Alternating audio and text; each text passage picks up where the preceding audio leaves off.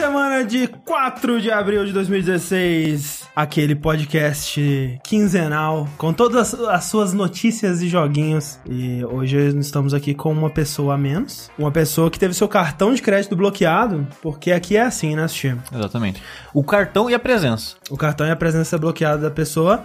Sushi, eu estou aqui com você hoje porque você tentou comprar Dark Souls 3 é, no Japão e eu bloqueei o seu cartão. É, é- isso então. É assim que funciona. Pelo menos não foi a conta, né? Não foi a conta. é, Eu pude gente. terminar. Mas uma coisa que eu tentei fazer, mas não deu muito certo, foi quando eu tentei comprar um jogo da Gearbox. E o Corraine bloqueou meu cartão. Olha aí. Mas, nossa, mas, mas com gosto, mas, nossa senhora, mas veio assim, ó, no sistema. Jogo da Gearbox, cara, eu nem vi qual. Não era, não sei se O, eu pi- não o pior que se o Corraine trabalhasse no Banco do Brasil, ele colocaria lá. Não, é golpe. Golpe, golpe, com certeza. Handpitch foi golpe. E também com- eh, completando aqui essa mesa, que o André, ele não pôde participar hoje, ele não pôde estar presente hoje, porque ele saiu pela vida, pelo mundo, pelo universo, bloqueando o cartão de todas as pessoas que almoçam coisas diferentes de frango ou que ousam almoçar qualquer coisa que tenha cebola em suas receitas. Ah, o almoço aqui, quando ele não é um franguinho, um arrozinho, uma farofinha, Batatinha. no máximo um ovinho, eu fico bem triste. É verdade. Fica triste. Fico bem triste, porque pra que, né, pra que inventar se o almoço perfeito já foi descoberto pelos nossos antepassados, Em time, que tá, em time que tá ganhando, não se mexe. Exatamente. Então sejam bem-vindos a mais um Vértice ao vivo. O Rick ele não estava se sentindo bem e, né, melhoras para o nosso querido Rick, que ele esteja aqui no próximo Vértice. Melhoras, Rick. Sentiremos sua falta. Mas seja bem-vindo você aí que está ouvindo talvez o Vértice pela primeira vez, esse nosso podcast de notícias e joguinhos, né? E saiba que se você está ah, escutando a versão arquivada, seja no nosso canal do YouTube ou, né, o podcast editado pelo nosso querido Sushi, que você perdeu esse calor humano aqui que acontece, né, no youtube.com.br jogabilidade, né? Geralmente às segundas, às vezes às terças, depende, né, de como estão indo as coisas, mas a gente sempre avisa, tanto no canal do YouTube quanto no nosso Twitter e Facebook, então eh, você sempre vai saber quando será o próximo vértice. Não perda! E já que voltamos à ordem, né, a, a ordem dos, dos blocos do vértice, vamos começar falando de joguinhos? Vamos Sim. tirar, Não? uma, vamos tirar uma coisa da frente? O maior peso, eu acho, de tudo? Não, não, quer ver? É, pergunta o que, que eu joguei. Corraine, Ah, o que, que você jogou? cara, eu joguei Dark Souls 3. Dar- o quê? Falou Dark Souls 3? Não pode falar esse nome, esse nome tá proibido. Não, vamos lá então, eu quero saber. Comece por isso logo, É, vamos tirar isso da frente logo, Sushi, Por favor. porque eu quero saber. Eu vi, né, muito de você jogando Dark Souls 3 Sim. É, durante essas duas últimas semanas, né, se não me engano. É, você terminou Dark Souls 3 ontem, Sim. né? Inclusive tá tudo gravado em vídeo, a gente gravou todas as primeiras experiências do Sushi com Dark Souls, é, mas como a gente ainda não pode postar, né, por Sim. causa do embargo, é, isso vai começar a subir a partir de segunda que vem? Exato, dia 11, Dia segunda-feira, acaba o embargo. Eu já vou liberando o quarto episódio em diante, né? Que os três primeiros foram em streaming, da, da área que podia mostrar. Sim. Aí- E esses três primeiros foram tipo sete horas de streaming. É, por aí. Mais, até umas 10 horas, eu diria. É, e o- os próximos, né, a partir do quarto, vão ser mais ou menos uma hora, uma hora É, e meia. é, de uma hora a duas horas. Isso. Mas o menor é tipo uma hora. Tá, Antes de começar, Sushi, me diga se eu estou mentindo, porque eu soltei essa bomba no Twitter e muita gente ficou impressionado. Eu ouvi o Sushi Eu proferir nessa casa a seguinte frase: pelo menos Dark Souls 2 Reticência. Reticências. Reticências. Né? Insira a lacuna aqui sobre Dark Souls 3. É assim, eu quero tirar duas coisas da frente antes de começar a falar do jogo. Tá. Que uma é, não vai ter spoiler, gente. Não tem spoiler, é, verdade. é. Eu não vou falar de chefe, de, de áreas, o que acontece na história, esse tipo de coisa, tanto que não tem história. Então não vai ter spoiler de nada, assim. Eu vou falar por alto algumas coisas assim, mas nada específico, nada que entregue nada. Que eu sou, eu sou chato com spoiler, então não quero entregar spoiler pra vocês. Exato. É, e outra coisa que eu quero tirar da frente, que assim, às vezes, eu sou o tipo de pessoa que talvez foca muito mais no lado negativo do que positivo, mesmo que eu acho aquilo positivo. É, é a maneira que eu sou, é a maneira que eu falo, e às vezes isso passa errado pras pessoas, as pessoas acham que eu tô criticando demais e achando ruim aquilo. Quando você chama a parada de bosta, a gente fica meio sem, Sim. sem ter o que né, pensar também, né? Mas. Eu não falei que Dark Souls 3 é uma bosta. Ok. Mas, é que assim, Dark Souls 3 é bom. Inclusive, muita gente comentando, né, sobre, tipo, pô, mas estranho o Sushi tá, entre as decepcionado com o jogo. Eu tava esperando que ele fosse gostar, porque as notas estão muito boas e aquela coisa toda. Uma coisa que tem que ser dito também, né, que foi o que a gente disse também sobre Dark Souls 2, é que um Dark Souls ruim ou decepcionante ou abaixo do esperado... É, ainda pode ser um jogo acima da média. É, ainda é um jogo que é, talvez se, seja se você melhor. gosta do gênero, ainda Exato. pode ser um jogo acima da média. Sim. É que assim, o jogo mecanicamente, a parte do combate dele é legal. O jogo tá gostoso. Ele. O jogo Dark Souls 3, de modo geral, é que o Miyazaki, ele comentou, né, na época que anunciou o jogo, essas coisas em entrevistas, falando: ah, esse é o fim de uma fase, é o fim de uma era. Aham. O jogo é da Namco, a Namco faz o que quiser com o jogo, vai ter Dark Souls até 20. Mas, segundo ele, a From Software, nesse momento agora, vai parar de fazer esse tipo de jogo. Pelo menos eles pretendem parar com esse tipo de jogo, voltar só com Armored Core, voltar com outra coisa diferente. Alguma coisa nova, Ninja Blade sabe. ou whatever. É. Mas dá um tempo de. de Souls. Sim. E eu acho isso. Depois desse jogo, eu acho que, por favor, uns 5 anos aí. É, sim, Sei lá. seria ótimo. E eu acho que eles aproveitaram isso. Não, é o fim de uma era e vamos juntar tudo que a gente fez de tudo. Eu não sei se é. Eles juntaram meio que com uma despedida ou juntaram porque não tinha ideia. Sei. Porque o desenvolvimento do Dark Souls 3 só tem o Miyazaki porque não- o jogo não tava andando. Já era pro jogo existir, já tá em processo de protótipo e os caras não estavam conseguindo bolar um protótipo. Não tava saindo nada. É, em teoria, o Miyazaki, ele tava no Bloodborne, né, e e sendo presidente da From Software, O que já é coisa pra caralho. o que já é coisa pra caralho, e aí, de- te- terminando o projeto ali do Bloodborne, ele, já no final, né, meio que fazendo as duas coisas ao mesmo tempo, ele já começou a dar uma assistência diretorial ao Dark Souls Sim. 3, né? O que ele fez, de fato, de colocar a mão na massa foi level design, e que realmente ficou legal. Tirando que o jogo é, ele é mais linear do que normalmente é, ele é, ele é linear igual no Bloodborne. Mas as áreas que você tá, eu acho que ela tem uns level design legal, é divertido explorar e andar lá e tudo mais. Mas eu acho que mais ou menos resume a isso, o impacto da direção dele. Porque assim, ele mesmo comentou que ele não era o único diretor. Tinha mais dois co-diretores com ele. Sim. Qual é a função desses dois co-diretores? Coordenar a equipe, ver quem tá fazendo o que, se estão fazendo o que tem que ser feito, vendo a qualidade do que tá sendo feito, que é a função do diretor. Sim. O Miyazaki, ele aparecia de vez em quando e olhava o resultado dos dois diretores, menos que vendo por alto o que tava saindo. Eu não sei se realmente tinha poder de veto alto ou poder de influência alto. Tirando o level design, que segundo ele, ele fez a mão, ele mesmo, como sempre. Sim. Sushi, perguntaram ali em cima se existe a possibilidade de você estar enjoado de Dark Souls. Eu descobri que eu não tô enjoado da fórmula.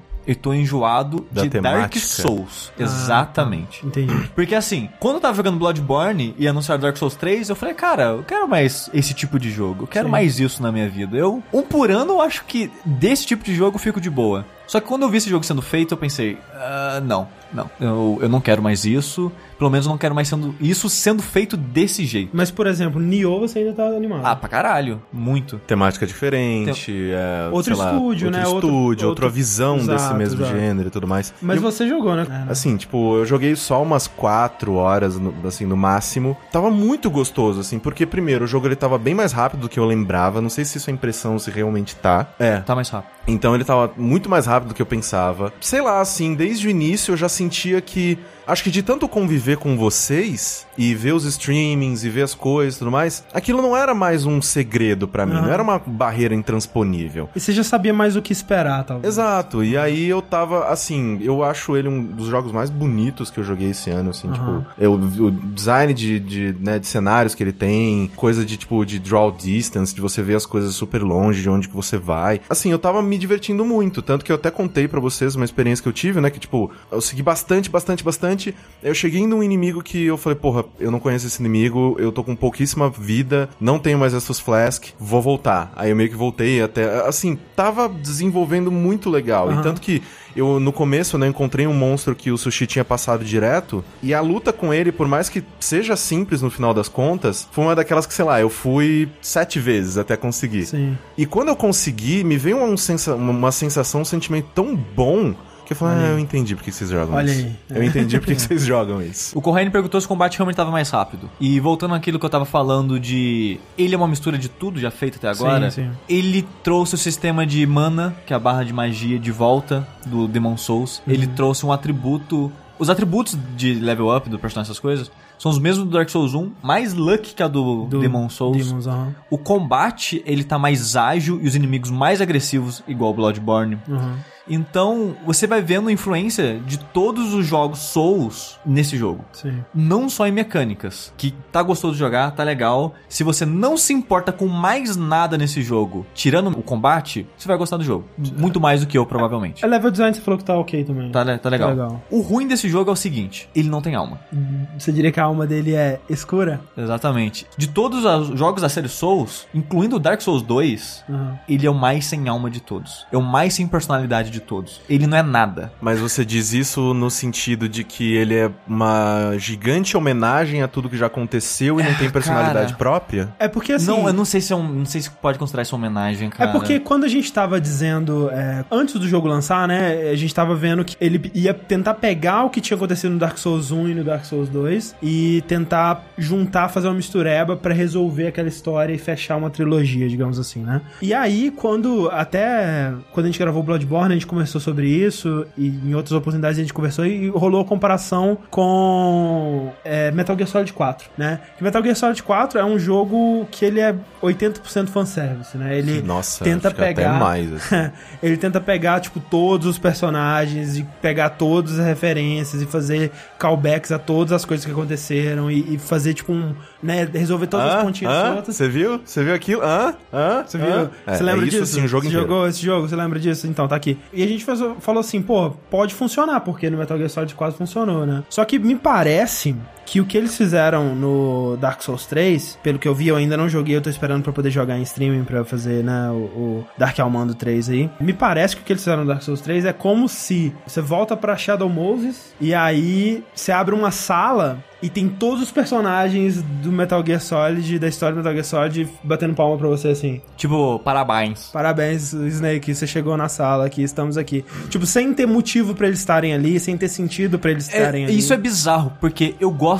Metal Gear Solid 4 é meu Metal Gear favorito. Aham, eu acho que é o meu Eu, também. eu gosto Hum. de como ele fecha, feito uma novela, tudo que ele começou. Sim. Sim. É, ele até inventa, assim, algumas coisas pra juntar, assim, sei Sim. lá, casamento E da eu não sei, eu acho que ele faz isso bem. Ele pega os personagens, coisas que deixaram aberto e fecha tudo de maneira muito épica, muito espalhafatosa e divertida, e meio novelona mesmo, com Sim. casamento, essas porra É, na- o Dark jogo acaba com o Souls, casamento. é ele- ele- mas ele, ele, ele reutiliza coisas, mas ele cria um propósito. Pode ser um propósito ralo, mas tudo tem um sentido que seja na história ou na cabeça dele. Uhum. No Dark Souls 3, a Pam perguntou: e como as roupas? Como estão as roupas? Pam, se você viu vídeos de Dark Souls 1 e 2. 90% do equipamento do jogo são roupas repetidas. Armas, tudo repetido. Já falando de itens, descrição de coisas que é uma das maneiras que o mundo de, dos Souls ficam mais ricos, né? Porque é onde Sim. você encontra bastante da história do universo e tudo. Quase não tem descrição. A descrição é, é uma espada de metal. O metal, ele faz isso. É, é- é tipo, é, as descrições dos itens, isso foi uma das primeiras coisas que a gente notou e, e que dá pra notar até nos vídeos que já estão upados, né? Da gente jogando, do, do Sushi jogando no começo do jogo, é que as descrições e os diálogos com NPCs eles estão muito mais funcionais, né? Eles estão muito mais com um propósito de te realmente ensinar a jogar o jogo e te dar uma informação, entre aspas, útil para o combate daquele item Do do, que enriquecer o mundo. Enriquecer o mundo, que, que é o que meio que você espera de Dark Souls. É assim, eu, eu quero. Tem um pessoal ali, ah, Sushi que só quer ser polêmico, quer ser diferente. Cara. Nem é isso, porque eu já tô falando isso, tipo, desde que lançou o jogo no Japão, que infelizmente a gente conseguiu jogar desde cedo. Foi muito antes de sair o review, já tô falando isso. Já tenho falado no Twitter, o pessoal tem ficado desesperado comigo. Falando, o jogo é uma merda. Não, o jogo não é uma merda, o jogo é bom. Só que é decepcionante, porque Dark Souls 2, ele falhou em muitas coisas. Sim. Ele tentou criar um universo novo do zero, com algumas leves citações do 1, mas você só encontrava essas citações no Game Plus. Sim. A primeira vez que você jogava, você não encontrava essas citações. Então, você via meio que signos que se repetem, que eu acho que é algo legal. Que é algo. Por exemplo, Demon Souls e Dark Souls é quase o mesmo jogo. Porque tem um dragão na ponte, tem o, o Oscar e o Ostrava é quase o mesmo personagem. Tem muitas coisas, tipos de armas parecidas. Tipo, o Oscar, a espada que ele usa é uma espada mágica e um escudo de defesa mágica. O Ostrava é a mesma coisa. E os dois usam a armadura da capa. E, tipo, tem muitos signos que se repetem. Uhum. Só que são signos. Os personagens são diferentes, os personagens têm história, os personagens têm propósito. O... Eles têm um lugar no mundo e eles enriquecem o mundo em sua própria maneira. Então são só temas que se repetem. Eles não são repetições de modo geral. Não são Ctrl-C, Ctrl-V. São só ideias repetidas. Tipo Final Fantasy. No Dark Souls 3, não.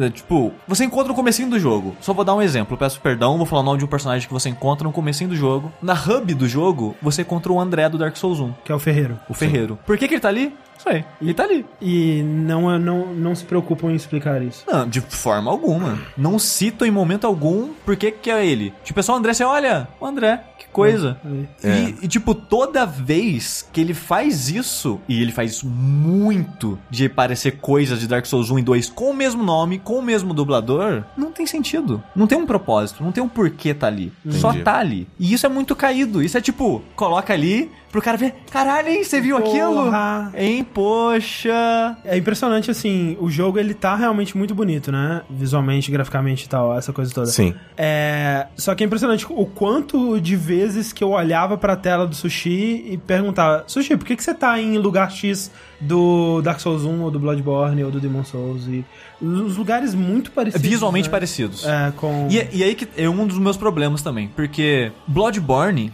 ele tem uma temática que eu gosto muito, Aham. que é desse do Lovecraft, mundo de terror, essas coisas. Eu amo, amei aquele mundo, aquela temática. Eu tá naquele mundo, eu queria aprender mais sobre ele. Sim. Eu queria aprender que porra é essa do sangue, da doença e dos sonhos eminentes, o que que tá acontecendo? E eu perdi muito tempo lendo descrição e jogando e rejogando e tentando entender, olhando o mundo. Por mais que no final o saldo não tenha sido 100% positivo, porque é um mundo meio que incompleto, não tem como você tirar tudo dali, foi um processo divertido. Tentar aprender aquilo, conhecer aquele mundo novo, tudo aquilo. Dark Souls 3, não. Ele, incluindo o 2, ele foi o mundo mais des- desinteressante de todos os Souls que eu joguei.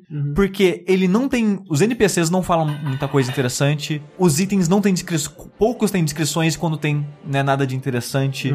De modo geral, ele é o mundo mais desinteressante de todos. Pra mim, que isso é importante. Pra mim que os NPCs serem interessantes é importante, de ter histórias paralelas interessantes é importante, de ter algo pra pesquisar é importante. E eu fiquei extremamente decepcionado com esse jogo, porque a história dele é, ah, tem isso aqui porque tem. Aham. Ponto final. Quando a história acaba e você pensa que vai ter uma conclusão, não tem uma conclusão, sabe? E eu fiquei bem decepcionado com isso. Existe a chance, Sushi, de ter essa conclusão, mas se ela está escondida de alguma forma? Pode ser, eu espero que sim. Eu tô ansioso pra ver o pessoal Epic Bro, o pessoal que faz vídeos de lore com o lag, darem, derem as opiniões dele e eu vou rejogar mais alguma vez em breve, quando a gente tiver a versão de PS4, e tentar prestar atenção de novo pra ver se dessa vez eu consigo tirar alguma coisa. Mas a impressão que eu tenho até agora é que ele é um jogo pu- é, puramente mecânico. E você não espere tirar mais nada dele tirando isso. Sim. E se você não se importa com o resto, cara, fechou, cara. O jogo vai ser bom pra caralho. Você vai gostar mais dele que, sei lá, de Bloodborne. Porque eu já vi gente falando que acha ele melhor que o Bloodborne. Aham. Se você se importa com isso como eu,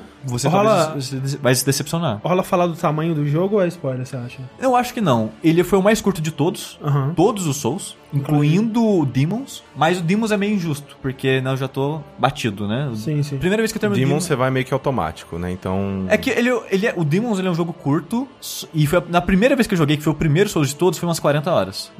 Dark Souls 1 foi umas 60 e poucas horas a primeira vez, Dark Souls 2 umas 80 e poucas horas, Caraca. é, Bloodborne umas 40 e poucas horas, e Dark Souls 3 33 horas. Mais ou menos. Mais ou Ok. menos. Sobre dificuldade, né, que as pessoas se importam, eu não achei ele um jogo difícil. Teve alguns reviews que eu li falando que era o, o Souls mais difícil de todos, eu É, mas isso daí pode ignorar o que sushi. Desconsidera, é o sushi. desconsidera, porque- Não é. Eu, eu fiquei empacado em alguns chefes, teve alguns chefes que eu morri, sei lá, 8, 10 vezes. Normal pra série. Morri, sei lá, isso, pro acontece. primeiro que nem era chefe. Eu- Mas eu acho que essa não é a ideia com o chefe, pelo menos.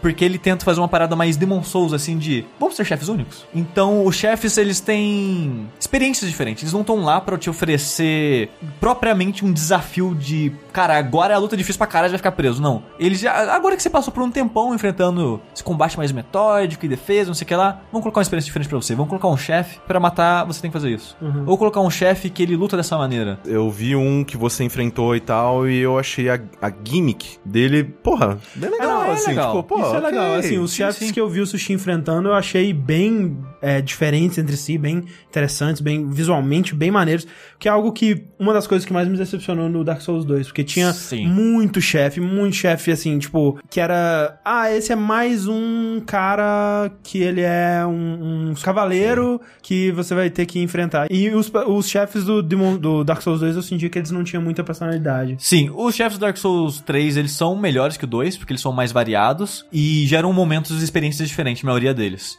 Apesar de que, como desafio, como tipo, cara, sair sabe coração batendo, uh, caralho, quase, hein? Foram chefes mais. Foram chefes humanoides. Sim, geralmente é, geralmente é. Só que eram raros. Aham. Em comparação dois, que era a maioria. É, um- uma coisa que, né, o, o pessoal do chat tá sendo, né, tipo, tá fazendo, meu Deus, não sei o que tem. Isso é, é sempre interessante lembrar que pelo fato, por exemplo, do Sushi ser, sei lá, série favorita dele, ele, né, Jogou go- um bilhão de jogou vezes um trilhão de todos. vezes todos os jogos e tudo mais. Claro que a visão dele vai ser muito mais crítica do que a comum. Ah, lembrei aqui. Tanto que, né, se você for ver, sei lá, se você separar eu e o Sushi em salas separadas, obviamente eu não terminei o jogo, joguei só 4 horas, tudo bem, tipo, eu posso detestar ele daqui a pouco. Mas a minha visão e a dele vão ser completamente diferentes, porque o que a gente esperava do jogo são coisas completamente Sim, diferentes. Sim, sim. Eu esperava começar o jogo, morrer à toa por causa de qualquer merda, porque, sei lá, o Tengu dropou do jogo. Jogou um meteoro E jogou meteoro na minha cabeça, e é isso aí, foda-se, eu odeio esse jogo. E eu tava me divertindo absurdamente. Creio que muitas pessoas que estão nos assistindo agora e estão nos ouvindo posteriormente também às vezes estão nessa situação de, às vezes, sei lá, tem um amigo meu que ele não jogou nenhum, nenhum, nenhum Souls, ele jogou Bloodborne, gostou de Bloodborne, Aham. e ele falou, cara, será que eu compro três? Eu falei, velho, tipo, se você não se interessar tanto pelo lore, se você for se informar antes, se você for ver vídeos antes e tudo mais, eu acho que é uma boa. Porque sim. o jogo, a jogabilidade, tirando, né, a parte das armas de fogo e tudo mais, eu acho que a jogabilidade tá mais próxima do que você, né, recebeu em Bloodborne e tudo Sim, mais. sim. então é, vai ser o um pouco 3 mais... é o mais semelha- seme- é, semelhante a Bloodborne de todos. Exato. Sim. Pra, pra fechar esse assunto, eu gostaria de fazer. comentar uma parada que o André comentou no começo, né, de estar cansado, saturado e dar um tempo de- Aham. do jogo e tudo. Eu percebi uma coisa com Dark Souls 3. Não tem que ter continuação de nenhum desses jogos, na minha opinião. Entendi. Porque estraga a história que eles estão tentando criar. Aquela história que é misteriosa, informações e não sei o que lá. Quando você tenta expandir ela no outro jogo, a história se perde, fica complicado. Ou fica que nem aconteceu agora de. Tipo, foda-se. Uhum. Sabe? Então, eu acho que por isso que eu gostei tanto de Bloodborne. Que ele é uma coisa fechada É, dentro ele dele. é-. Tipo assim, Demon Souls, quando ele saiu em 2009, ele era medieval, ok, tem um milhão de jogos medievais, mas ele tinha uma experiência no universo medieval diferente do padrão que a gente estava acostumado. Uhum. O Dark Souls, por mais que ainda seja um pouco parecido com Demon Souls, visualmente, em termos de experiência, ele é bem diferente. Porque enquanto o Demon Souls ele é um pouco mais medieval, real, com pitadas de fantasia, Sim. o Dark Souls é como se fosse, sei lá, Senhor dos Anéis, sabe? É um universo muito Épico. fantástico, com deuses Aham. e magias de raio e dragões gigantes, essas coisas, sabe? Ele é um mundo muito mais fantástico, então ele ainda assim ele oferece uma experiência diferente do Demons. Aham. Dark Souls 2 e 3 é muito parecido já do primeiro Dark Souls. E o Bloodborne é completamente diferente de novo. O universo, né, é, é vitoriano, com terror e um pouco de, Gótico. e tudo mais. Aham. Então, eu acho que a temática ficar repetindo sempre é algo que nesse tipo de jogo, pra mim, faz ficar Cansa. mais, mais desinteressante, cansa mais, sabe? Se eu, eventualmente a From Software voltar a fazer esse tipo de jogo, eu gostaria que fosse, não fosse Bloodborne 2, não fosse Dark Souls 4, fosse qualquer outra coisa. Sushi, e o lançamento, hein? É o lançamento é uma, é uma bosta. O que, que, que, que rolou, cara? Sério? Eu acho que Chama de, o Cadu aqui, chama o Cadu. Tra... Cadu! Coitado. ei! Tô brincando. de todas as coisas Dark Souls 3, eu acho que essa é a pior, cara. Porque Que- assim, Ah. o jogo foi lançado no Japão dia 20 e pouco de março. Vai sair no ocidente só dia 12 de abril. Umas É. três semanas, saiu umas três semanas antes no Japão. Só que no Japão, saiu sem online. É, tipo, eles lançaram o jogo incompleto pro, É. pro japonês. Tipo, ah, você é japonês? Foda-se, então. Você vai pegar É porque o jogo assim, incompleto. Quem recebeu a versão de PC pra review, tipo a versão que o corrente tá jogando, tem um patch corrigindo coisas que não tem Sim. na, na versão japonesa. Ah, inclusive, só uma coisa que eu, que eu queria colocar. O jogo, ele. No meu PC, eu já falei isso, isso algumas vezes aqui. Meu PC ele não tá mais, não é top de linha, não, já tá bem defasado. Tá rodando no Ultra, tá rodando super leve, tá super bem otimizado. Quem for. Quem tá pensando em pegar no PC, vai fundo. Então, tem essas três semanas de diferença que juntou com é, o descaso com o público japonês, né? Porque a versão japonesa, tanto de PS4 quanto de Sony, não, não tinha servidor funcionando, Uhum. não tinha o patch que a versão de PC já tinha. O- a versão de PC já tinha online e patch, cara. Sim. Por que que... O que, que, que, rolou aí? É, e se já tinha a versão traduzida pra PC e pra tudo, por que não lançou pro resto do mundo? É, tipo, a Tudo. gente jogou, a gente comprou a versão japonesa no Xbox One e é, já tá totalmente em português. O Sim. que não tava em português era, tipo, mensagens, né? É que tava em espanhol tava em alguns, espanhol ainda. Né, algum Mas patch agora já saiu o patch a corrigir já isso. corrigiu. Então, assim, tinha algumas coisas ali que talvez, né, porra, não tava 100% ainda, mas, tipo, Tipo, perto do servidor tá fora do ar, não é nada. É, não é nada, exato. E aí rolou também aquela parada que, tipo, as pessoas que estavam fazendo streaming aí agora não iam poder mais e era Se você ainda não tinha... lan- não- É que eu- não faz assim, muito sentido, porque o jogo, assim, se você comprou ele na conta japonesa, você tem o jogo, cara. Exato. A banco vai, tipo, derrubar teu streaming. Exato, é bizarro, porque assim, É, a é gente... tipo uma situação parecida com Broken Age saiu, saiu pro pessoal do Kickstarter, Kickstarter. Junto ou até antes do pessoal do review. Então o pessoal que tinha Kickstarter, que não era jornalista nem nada, podia fazer streaming do jogo, podia escrever sobre o jogo, falar, fazer o que quiser. Sim, porque ele O jorna- recebeu o jogo.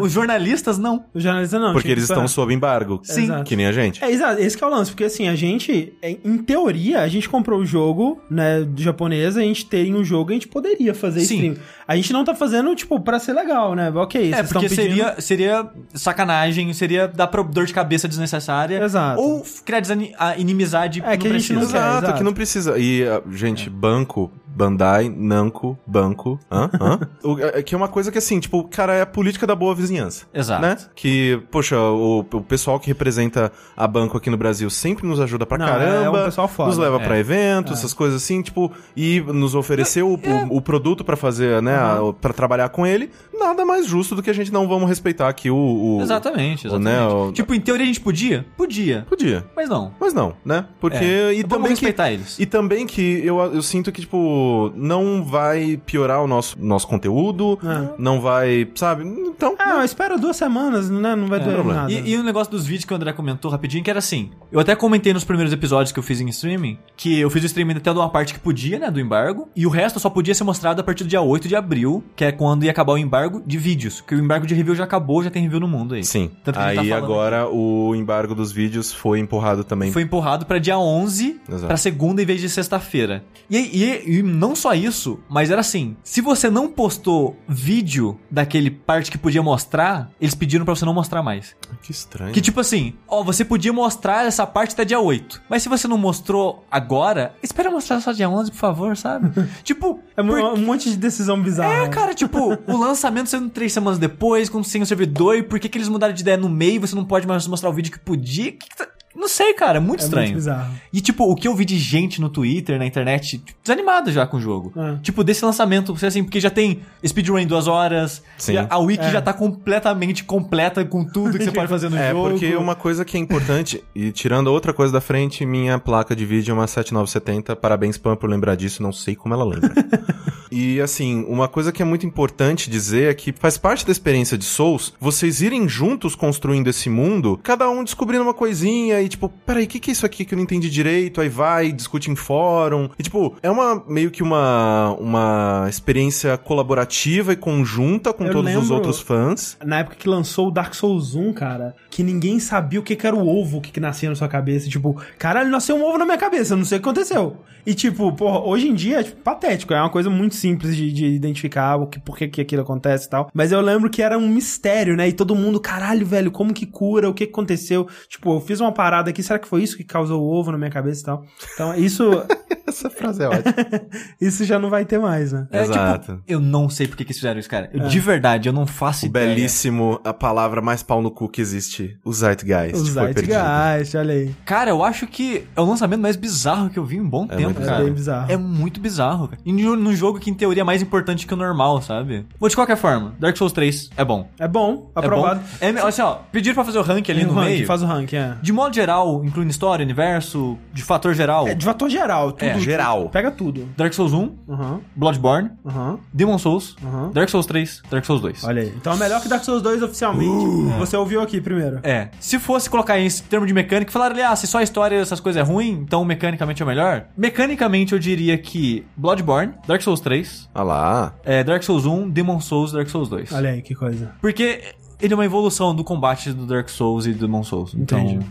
Exatamente. Maravilha, Dark aí na Souls. Corre, corre aí na prova. Vou continuar jogando. Eu não sei ainda, eu tô, eu tô muito afim de jogar, mas. É, não, assim, ó, eu não tô. De, de verdade, gente. Eu sou chato, eu sei que eu sou chato, eu sei que é coisa que eu tô criticando que, que muita gente nem vai se importar. Então, se você gosta da série Souls, vai sem medo, vai sem medo. Maravilha, Dark Souls é um jogo onde você mata muita gente na corrente. Sim, é um jogo em que você mata e morre muitas vezes. André, sabe outro jogo que você mata muita gente Ah. e morre pra caralho É, também? morre muito mesmo. Muito, porque eu sou ruim. É o Hitman. Que é só Hitman. A gente recebeu o Hitman há muito tempo atrás, porque ele foi lançado, né, no mês passado. Eu não tive tempo pra ele porque eu não tive tempo pra viver, né? Eu não joguei quase nada nessas semanas. Então, eu joguei finalmente o Hitman de ontem pra hoje, joguei tipo umas 5 horinhas dele. Uma coisa que é interessante dizer é, eu gosto de Hitman, eu sempre joguei os anteriores, porque ele tinha aquela vibe de missão impossível, de você se disfarça das pessoas, eu sempre acho isso mó legal. Sim. Eu gosto dos outros Hitmans, eu inclusive, é, todo mundo fala muito bem do Blood Money, mas eu Excelente. gostei muito do Absolution, assim, eu gostei muito dele. Que é o Hitman, a solução para o seu abdômen. Exatamente, que é o, aquele Ab Shaper, exato. Então, assim, é, o, esse novo Hitman, que só chama Hitman, esse novo jogo, ele tava sendo planejado de, uma, maneira- de maneiras diferentes, queria ser lançado inteiro, e aí depois ele ia ser atualizado mês a mês com mais missões, e aí não sei o que tem. E aí, depois de um tempo, a EO Software, ela simplesmente falou, cara, vamos fazer assim, é, a gente vai lançar o jogo base agora, que são as missões de treinamento e as missões na França, e cada mês a gente vai colocar uma, uma localidade nova com mais missões dentro dessa localidade. Sim. Eu, particularmente, eu torci o nariz, porque eu falei, cara, não, eu sempre joguei Hitman um jogo inteiro. Senta o cu lá, joga várias missões em vários lugares do mundo, é isso aí. Só que agora eu vejo quão genial é isso. Porque, sei lá, eu fiz as, as duas missões de, de- do treinamento, tô terminando, inclusive, né, que tá aqui no, no vídeo, tô fazendo a missão do desfile de moda Que parece muito legal. Que é muito difícil. e aí, eu tô me dedicando tanto a essa missão do, né, do desfile de moda, que se o jogo continuasse, eu provavelmente ia dar um tempinho nele, ia jogar outras coisas, minha fazenda Isso- Stardew Valley tá parada. Isso é uma coisa muito louca porque Hitman, eu joguei todos. Eu, tipo, comecei lá no Codename 47, é, que era um jogo com muito potencial, mas É. muito tosco, assim. E ele vi a evolução da série ao longo dela, assim. Bizarro que o que eu menos joguei foi o Absolution. Só que o louco, cara, é que eu nunca zerei um Hitman. Eu também não. Tipo, eu joguei até o Contract, não zerei nenhum. Justamente por causa disso que você tava falando. Tipo, Chega um, é ponto. é um investimento muito grande, tipo, é, cada missão é quase como um jogo novo. É cada, cada uma é como se fosse um, um tabuleiro, né? E acho que isso que o, o Hitman Go fez muito bem. Tipo, é como se cada uma fosse um joguinho separado, um mundinho pra você brigar um sandboxzinho com suas próprias regras. Exato. Fa- exato. Falando nisso, Hitman Go, o melhor Hitman. É, mas- É um dos. É melhor que Absolution. É realmente muito bom. Eu joguei dois, Go e Absolution. Melhor que O Go é muito bom, mas eu é prefiro muito ainda na Hitman tradicional. Na parte de história e tudo mais, eu nunca né, me apliquei muito ao ritmo e tudo mais. Ah, o personagem do 47. Ah, por que, que esse bando de freira tá correndo atrás dele? yada, yada, yada. Eu nunca me importei muito com isso. Eu sempre me importei, ok, essa é a missão, você tá dentro desse hotel, você tem que se vestir desse cara. Então, eu nunca fui muito aplicado ao personagem. E aí, nesse, eles fazem meio que um reboot, né? Porque você volta 20 anos no passado. E eles mostram não a organização em que você foi feito, não é a organização em que você foi clonado e yada yada, né? Você tá começando as funções em outra organização e aí eles te, eles te trazem, você faz os treinamentos, você sai muito bem nos treinamentos e aí eles começam a te dar missões. E o legal é que assim, ele tem todo aquele sentimento de, olha, Hitman, essa é a sua missão, eles te dão um briefing mó legal, assim, tipo, ó, esse aqui é o cara que você vai matar, você vai matar ele porque ele faz isso, essa aqui é a esposa dele, você vai matar ela também porque ela faz isso, é, essa vai ser a situação, vocês vão estar nesse lugar, e aí quando você começa, tipo, tem um menu, assim, que mostra uh, diversos objetivos, assim, ah, você conseguiu acesso a tal área, você se disfarça do modelo e desfila na, na passarela, então é um outro objetivo. E tem um, todo um, um contexto online em que você disputa com seus amigos quem que fez essa missão mais flawless, né, sem falhas, mais rápido, da maneira mais inventiva. E o legal é que, assim, eu comecei nessa missão que, eh, da França,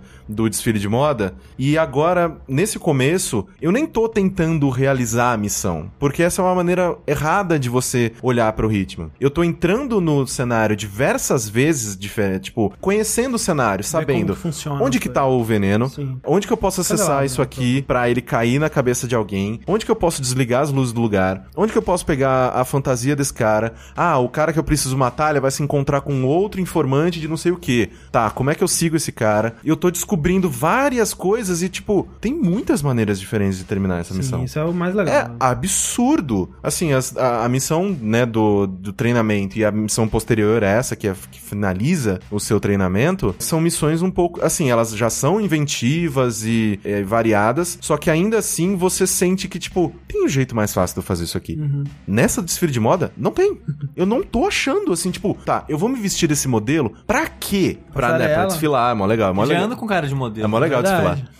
É, aí você vai, desfila, aí depois, ah não, tem esse drink específico que o cara gosta, mas aí você tem que aprender a, a- a receita do drink primeiro. E eu tô lá, meu Deus do céu, isso é só o cara que tá no primeiro andar, tem a mulher dele que tá no terceiro. Se fosse James Bond, já sabia o drink de cabeça. Tipo, é, verdade. muito absurdo. Falando em James Bond, tem todo aquele negócio. Você escolhe seus equipamentos antes de entrar na missão. Você fala, poxa, nesse lugar aqui que eu já destravei, deixa uma metralhadora, porque se der merda, eu posso correr lá, pegar a metralhadora e me virar. Mas nunca pode usar metralhadora. Nunca pode usar metralhadora. O ideal é você Ninguém entrar e sair É. sem matar é- nenhum, essa é a parada. nenhum civil e ninguém nem notar que você apareceu lá. No Blood Money, o desafio era, tipo, você fazer isso, tipo, não pode derramar sangue, você É. sempre tem que matar a pessoa com veneno, alguma coisa que... Ou solta o peso do, do, do cara em cima do pescoço dele. Eu até É. adorava, a melhor morte. E aí você tem que também é, sair com a roupa que você chegou, sair com o terno. Você Ah. não pode sair disfarçado. Você tem que, tipo,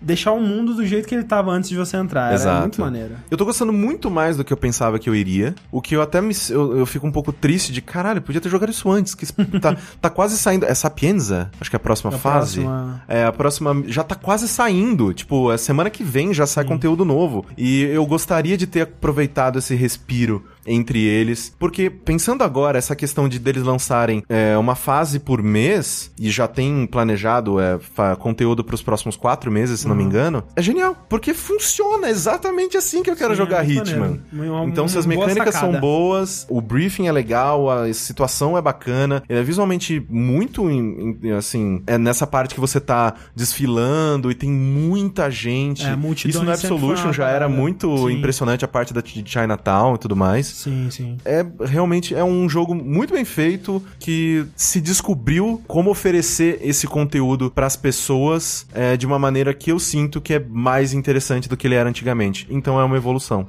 O Vinícius perguntou ali se só tem versão digital, sim, por enquanto, né? Só Sim. do ano que vem que vai sair a, a versão física dele com tudo já. Exato, tipo, exato, uma versão exato. GOT, assim, sei lá. Então, é. Cara, eu tô gostando muito, muito, muito. E uma coisa que é.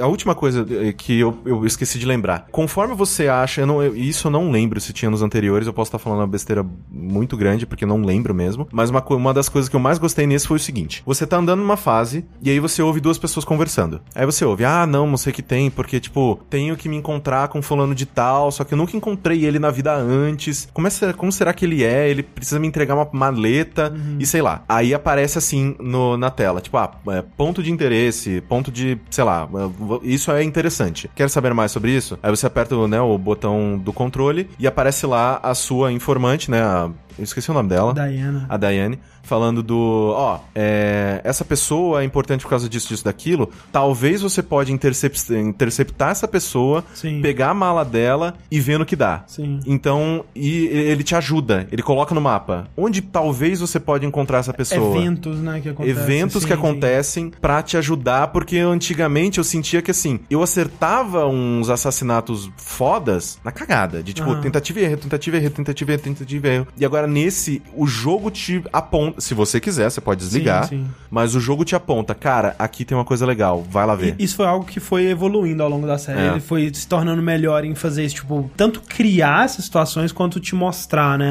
Antes E é muito que, bom. Tipo, o Hitman 2, assim, era meio que, ah, se vira, você que vai Sim. descobrir, né? a gente não vai te contar porra nenhuma. Né? Eu acho que ele melhora quando ele passa a te dar melhor essa informação. É, porque o jogo tá te guiando, mas ao mesmo tempo é você. Você tem a opção de Sim, seguir, de não seguir, de ligar, de desligar. Você pode desligar todos os HUDs do jogo, inclusive. Tem o senso do Batman que você pode desligar também. Sim, sim. Cara, eu acho isso muito legal, porque ele te oferece um leque de alternativas pra você fazer o Hitman que você mais quer jogar. Esse é Hitman. Só Hit do Hitman. momento? Só, só- é o hit do momento. Ah, inclusive disseram, alguém disse ali, eu não lembro quem, mas podia ter um jogo é, musical do Hitman que se chamaria Hitman de Festa. Parabéns, obrigado.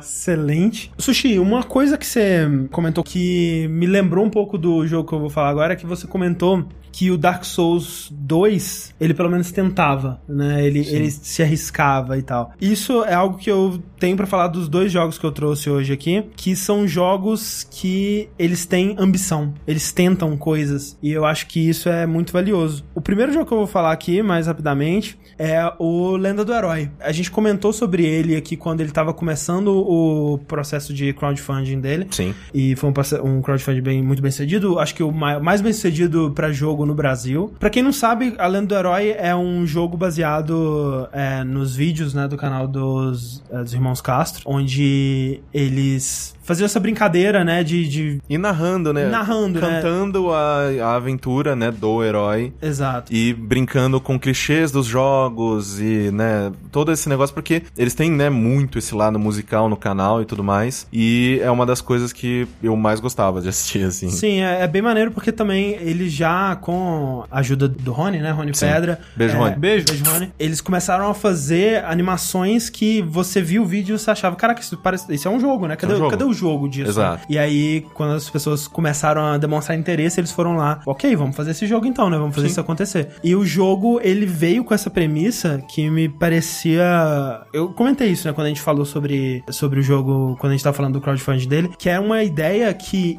parece tão difícil de ser executada Sim. que me parecia, tipo, cara, eu quero ver o que que eles vão fazer. Assim, no fundo da minha alma, eu duvidava que eles fossem conseguir. É, porque o, o, o jogo ele não é revolucionário de maneira nenhuma, né? Ele é um Wonder Boy, né? Um- ele é bem clássico e tudo mais. Só que a parte que mais me interessava, e eu ainda não joguei, eu quero muito que você me fale Aham. dela, é como as músicas funcionam. Porque você tá interagindo num vídeo. Exato. O personagem anda, volta, pula, para, pula, faz o que ele quiser com o que o pessoal, né? O, o Rony, sei lá quem tava animando, tava mandando. Exato. Então a música tava indo. Só que no jogo, como é que isso É, funciona? a ideia, então, é, é que, assim, ele é um jogo de plataforma bem, como o, o Corrêne disse, bem aos modos de Wonder Boy ou, ou Mônica no Castelo do Dragão, né? Pra quem lembra dessa versão. Que é você, você é, é a plataforma 2D com combate, né? Você tem uma espadinha e um escudinho, né? Pra você defender, você vai pegando outros itens que te dão outras habilidades e tudo mais. Mas é bem simples, né? Essa parte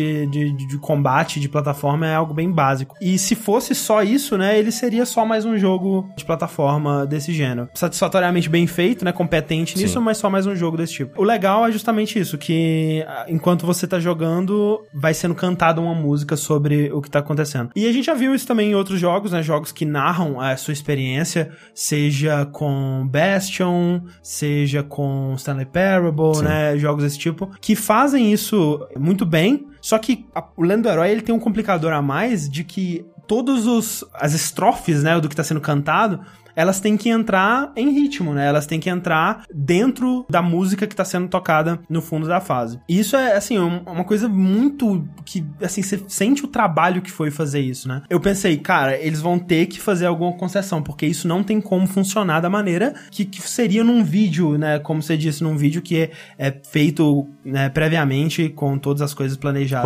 mais, roteirizado mais. e tal. E realmente, de fato, eles têm que fazer concessões, né? Essas concessões são feitas e elas acontecem do- da maneira que a música ela raramente reage ao que você tá fazendo, né? Ela tá supondo que você vai ter, é, né, como a própria música diz, ir sempre à direita, progredindo, né, nos, nos obstáculos, encontrando as coisas é, no ritmo que eles supõem que você vai encontrar. Sim. Se você foge um pouco disso, a música realmente ela, ela para de, de refletir muito o que você tá fazendo. Se você decide deixar de ir pra direita e voltar, ou explorar outro lugar, ou, ou fazer outra coisa que não faz muito sentido pra progressão do jogo, para a música, né? Fica Entendi. só o instrumental tocando por um tempo e tal. Ele não reage a coisas, por exemplo, ah, você morreu e tá tentando de novo. O jogo ele não vai reconhecer isso, ele vai simplesmente tocar a música de novo, a mesma Sim. música que você ouviu anteriormente e tal. Não É, importa as vezes que você morre, né? ela sempre toca. Sempre repete. Ela não é 100% pré-programada pra rodar, né, todas as estrofes na ordem certa, né? Então, às vezes tem alguma coisa que quando você passou por lá pela primeira vez, talvez tenha passado rápido demais por uma certa parte que poderia ter ativado uma certa estrofe, Entendi. que da segunda vez que você tá jogando, como você fez um, com um ritmo diferente, ah, ativou essa outra estrofe aqui que não tinha ativado antes, você viu um outro pedacinho da música. Isso acontece bastante, mas de modo geral, você entende o que que eles tiveram que fazer, as concessões que eles tiveram que fazer pra tornar isso uma possibilidade. Mas funciona, cara, e fato de que funciona é muito impressionante, sabe? Você tá realmente jogando e o tempo todo tem uma coisinha nova que tá sendo cantada, né? Outra concessão que eles fazem, o jogo eu tô no, acho que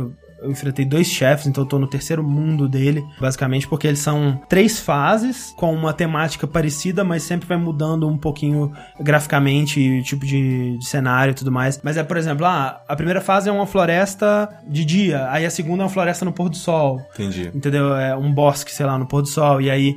É, e assim vai indo. E à medida que você vai progredindo, são três fases e um chefe. Dentro de cada fase, o tipo de música que é cantada é muito parecido. Ele, ele não, não é como se fosse uma música que toca ao longo da fase inteira e ela tem, né, os seus versos e refrões e. E começo, meio e fim, Começo, meio e fim, não. Ela é uma série de estrofes que seguem basicamente o mesmo ritmo e que elas vão sendo jogadas, né? À medida que você vai progredindo. E aí no final, quando você termina a fase, dá um- uma lista dos pontos que você fez e tudo mais. E ele te fala, ah, é... E aí tem um- uma estrofe final que fecha a música. Mas aí entre as fases é, tem uma variação maior no tipo de música, né? E, por exemplo, tem uma fase é, de, de uma caverna que eu tô agora, que é uma música mais lenta e, e é Entendi. diferente e tal. É, mas dentro da música em si, é meio que o mesmo tipo de, de ritmo sendo repetido várias vezes, né? Não tem muita variedade né, desse jeito. Perguntar se você terminou o jogo, se sabe a progressão, o tamanho, coisa Não, ele parece ser bem grande,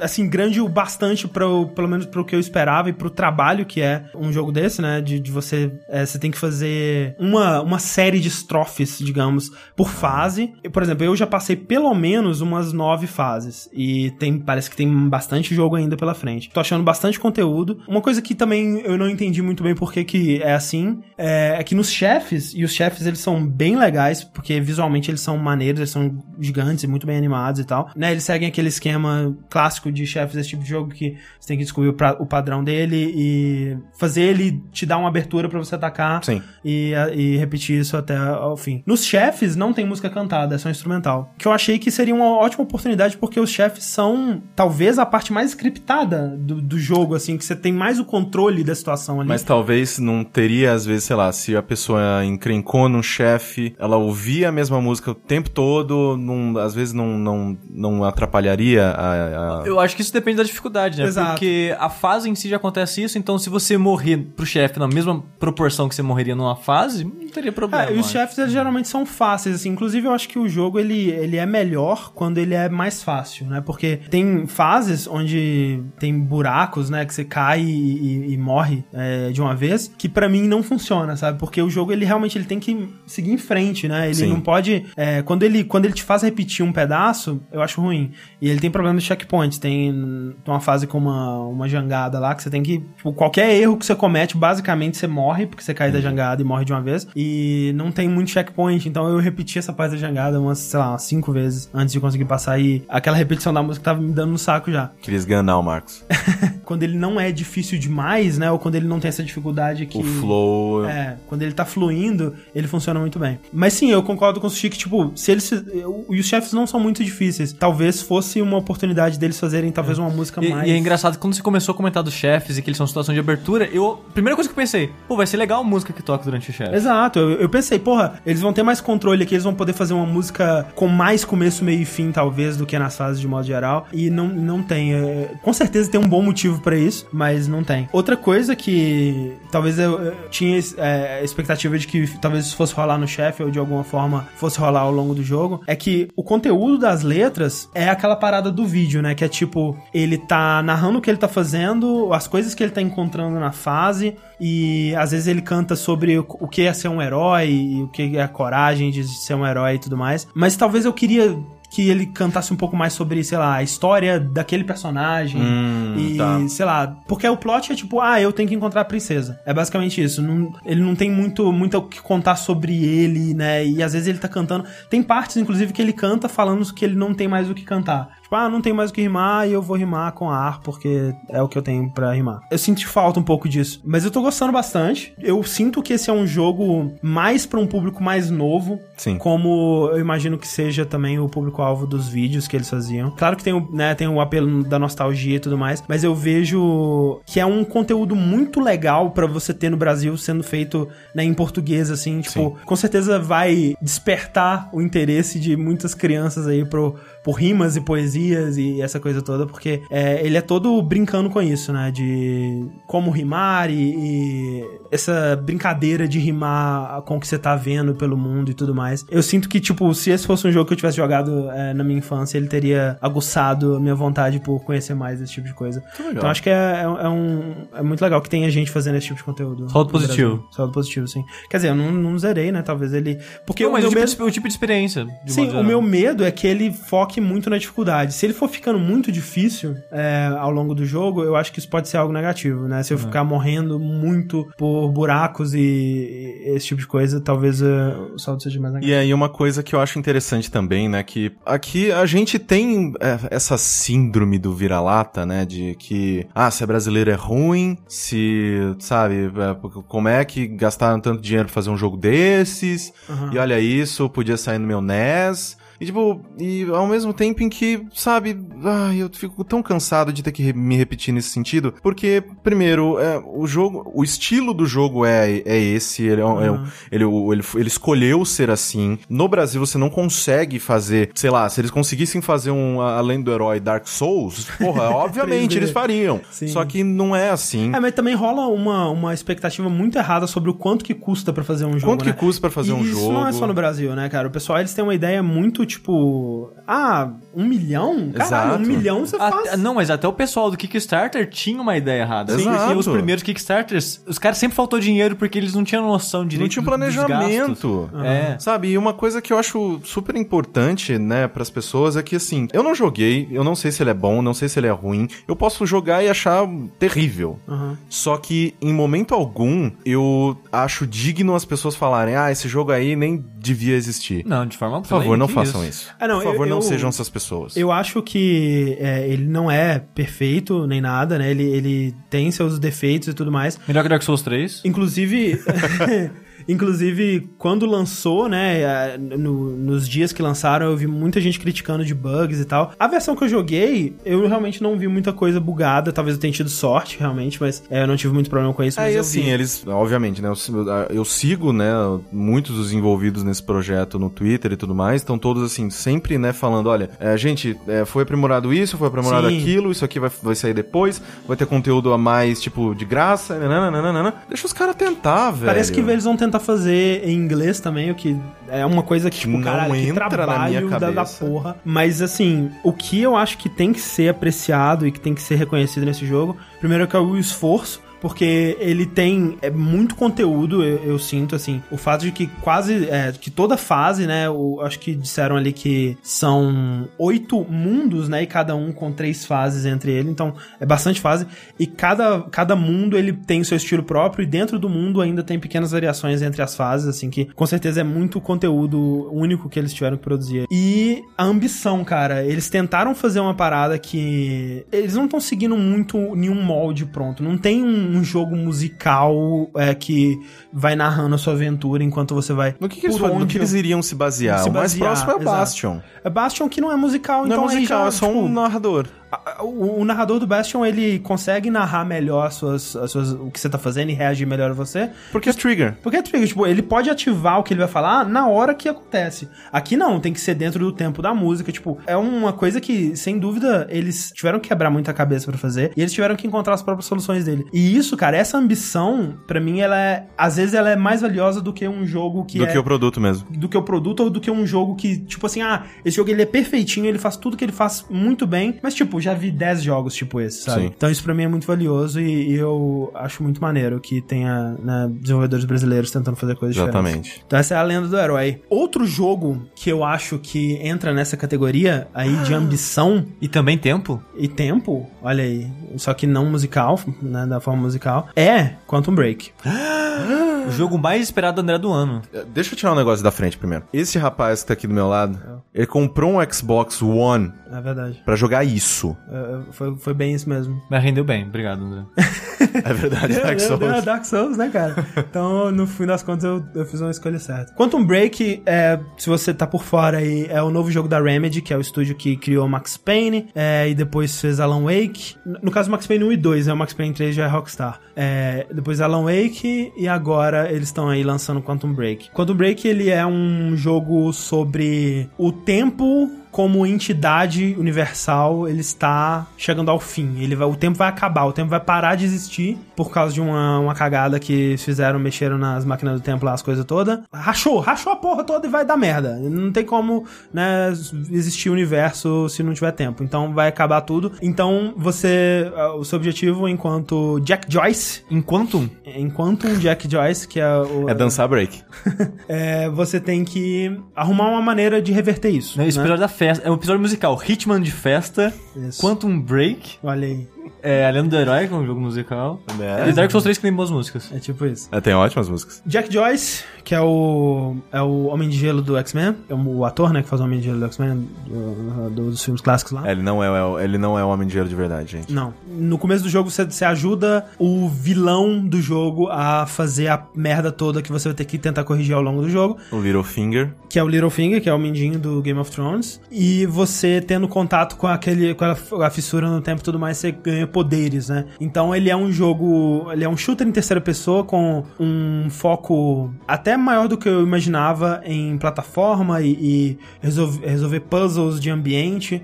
É, com habilidades temporais. Ou seja, você, enquanto você tá no, no combate de cover lá, de shooter de cover, você tem uma granada, né? Que você cria uma bolha onde o tempo fica paralisado dentro dela. Você tem um escudo onde é, as coisas ficam paralisadas em volta de você. Então você. As pessoas não conseguem atirar em você. É como se fosse um, um escudo mesmo, onde as balas elas, elas não funcionam, né? Elas não entram. Você pode dar um super dash onde tudo fica paralisado e você corre e soca as pessoas.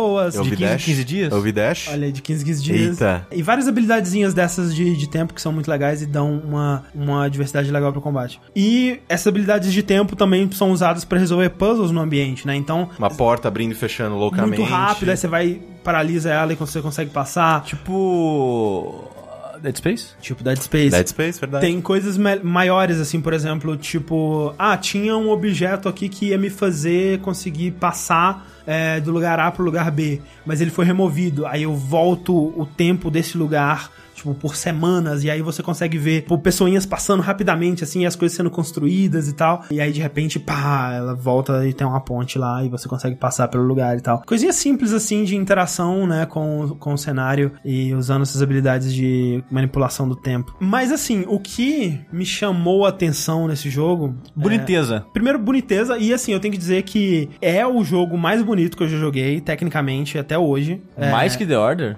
Mais, eu acho mais. Porque, até porque o The Order ele é menos ambicioso. Não, é que, não, eu tô dizendo em termos é, gráficos mesmo, porque eu ouvi você jogando uma vez ou outra e falei, não, jogo bonito, mas, sei lá. Eu O tô The- jogando, não tô perto da TV, pra mim Sim, tá sim. ok só. Mas o que eu vi de algumas pessoas comentando é que ele é, um, ele é um The Order um pouco menos bonito, só que melhor como jogo. Então, o The Order, talvez ele seja é, mais bonito. Eu teria que comparar pra ver. Realmente, o The Order é muito bonito tecnicamente. Só que só, só o, o, o, o tanto que o escopo do The Order é limitado, pra mim ele já perde nisso, né? Porque, tipo, Quantum Break ele tenta fazer mais coisas, ele tem muito mais lugares, os cenários dele são muito mais amplos e são muito mais iluminados. né? Você consegue. O The Order ele é todo quase tudo escurão e tal. Então você consegue dar uma, uma sensação de que seu gráfico é mais bonito com, quando você tem iluminação mais dramática do que quando você tem. Tipo, é o sol. É o sol que tá batendo e, e- e ainda tá bonito pra caralho, caralho, que coisa incrível. Isso, pra mim, é muito impressionante, mas o que mais me faz, é, me fez querer jogar o, o Quantum Break é a Remedy, cara. E a Remedy é um estúdio, é um dos últimos estúdios que realmente se importa em contar uma história ainda.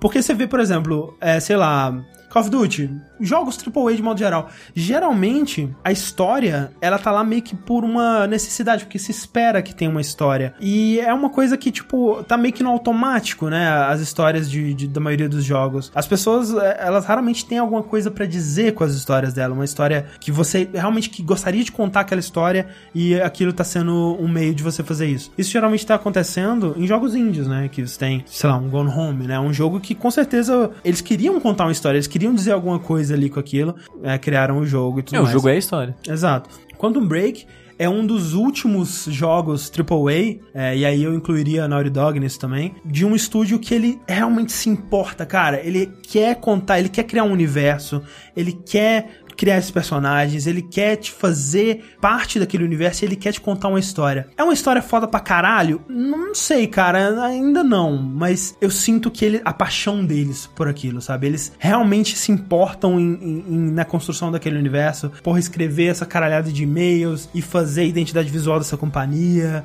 e, porra, filmar um seriado, né, cara? Porque é, o grande lance do, do Quantum Break e uma das coisas que mais foram confusas sobre ele ao longo do desenvolvimento é que quando eles anunciaram, né, o Quantum Break, foi junto do anúncio do Xbox One e foi no meio daquele, daquele monte de coisa, tipo, ah, TV, Xbox vai ser TV e vai, ser, vai ter série do Halo e vai ter... E aí o Quantum Break chegou e falou, ah, a gente vai ter uma série também, que vai sair junto com o jogo. As pessoas não entenderam, tipo, como assim? Vai ser uma série de TV que vai passar na TV mesmo? Vai ser uma série que vai vir dentro do jogo e você assiste separado? Como é que funciona isso? E é basicamente uma cutscene de 20 minutos no final de cada capítulo. São né? cinco capítulos? Eu acho que são cinco atos, né? E aí, no final de cada ato, você. O o final do jogo, então, vai ser um episódio? Seria estranho o jogo acabar depois de um episódio. eu eu acharia Seria interessante um aceitável. season finale ali, É, né? Porque o que acontece, é, seguindo a- o que Alan Wake fez, né? Que Alan Wake, ele é um jogo muito à frente do seu tempo em estrutura,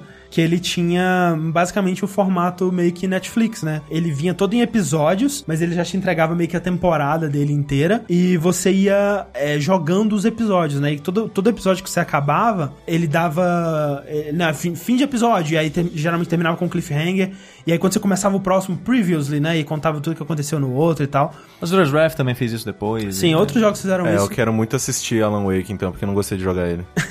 É, o, o- eu tenho que falar um pouco disso também, mas o Quantum Break, ele é similar, né, nessa estrutura, porque ele tem uma estrutura de seriado também. E é muito interessante como que eles estão usando, né, o, o crescimento aí da Netflix e tal, pra dar uma experiência de, meio que de binge, assim, também com o- os episódios dele, porque ele funciona dessa forma. Você tem um episódio, entre aspas, onde você tá jogando o jogo, e aí é mais ou menos uma hora, uma hora e meia, alguma coisa assim de jogo. E toda vez que você termina esse ato, né, de jogo, esse episódio do jogo, você tem um momento em que você joga com o vilão, você joga com o Sim. Mendinho, que é um, um episódio, um- meio que um, um ponto final naquele episódio que é bem rapidinho, tipo 5 minutos. Que é onde você toma uma decisão. Você tem que tomar uma decisão, é um ponto de bifurcação da história, onde você toma uma decisão importante. Tipo, ah, é como ele, ele é o vilão, no caso, né? Ah, a gente vai é, matar essa menina que é uma testemunha do que aconteceu aqui, ou a gente vai forçar ela a gravar um vídeo é, Desmentindo. desmentindo tudo e tal. E aí você toma essa decisão e essa decisão ela vai ter suas repercussões na história. Isso que é interessante, porque o episódio que toca em- na, na sequência, né, depois dessa decisão,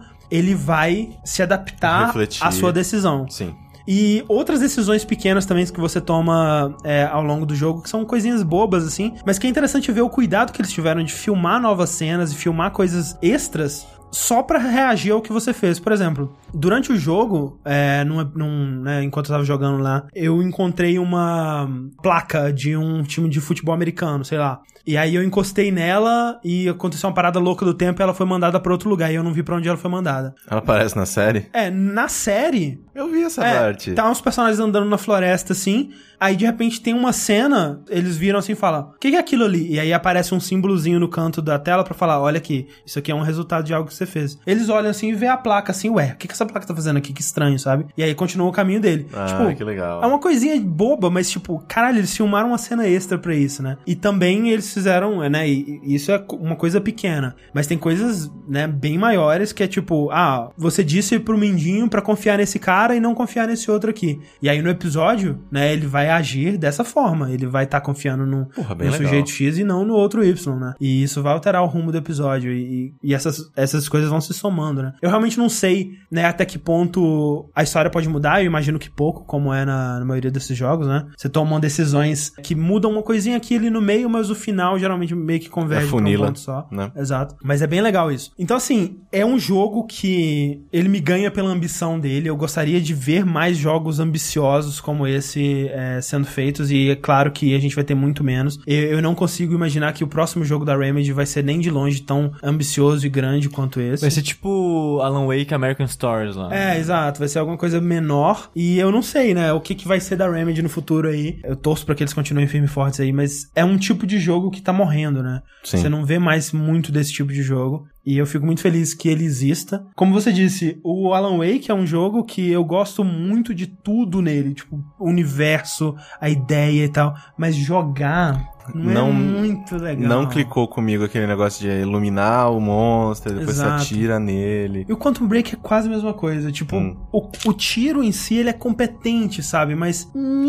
Cara, é- vocês fizeram Max Payne, que é, é a epítome dos É. jogos de tiro, sabe? Exato. Eu, quando o Max Payne saiu, ele. Nossa, assim, ele, ele, ele mostrou que. Não, tudo que eu sabia sobre atirar em, em pessoas em terceira pessoa tava errado. E que todos os jogos deveriam ter bullet time do, pro resto da humanidade. Sim, exato. Então, é, eu acho, acho muito estranho, assim, o, o como. Eu não sei, obviamente, algumas pessoas-chave podem ter saído, não sei, É, né? eu não sei. Mas é muito bizarro, assim, na minha cabeça. Mas é, como eu disse, vale a pena é, pelo, pelo que ele tá tentando fazer. Eu acho que, pra- pra mim pelo menos, né? É, é, é um jogo que ele me ganha muito pela, pela ambição dele. Mesmo que, né, como eu disse, eu prefiro um jogo ambicioso que erre do que um jogo que segue uma fórmula e é perfeitinho dentro daquela fórmula. Sim. Então, é, Quantum Break ainda tô. Eu não, não terminei, mas eu tô gostando dele cada vez mais. Eu jogo, quando eu comecei, eu falei, é isso, né? E à medida que você vai evoluindo no jogo, você vai destravando novas habilidades e, e ganhando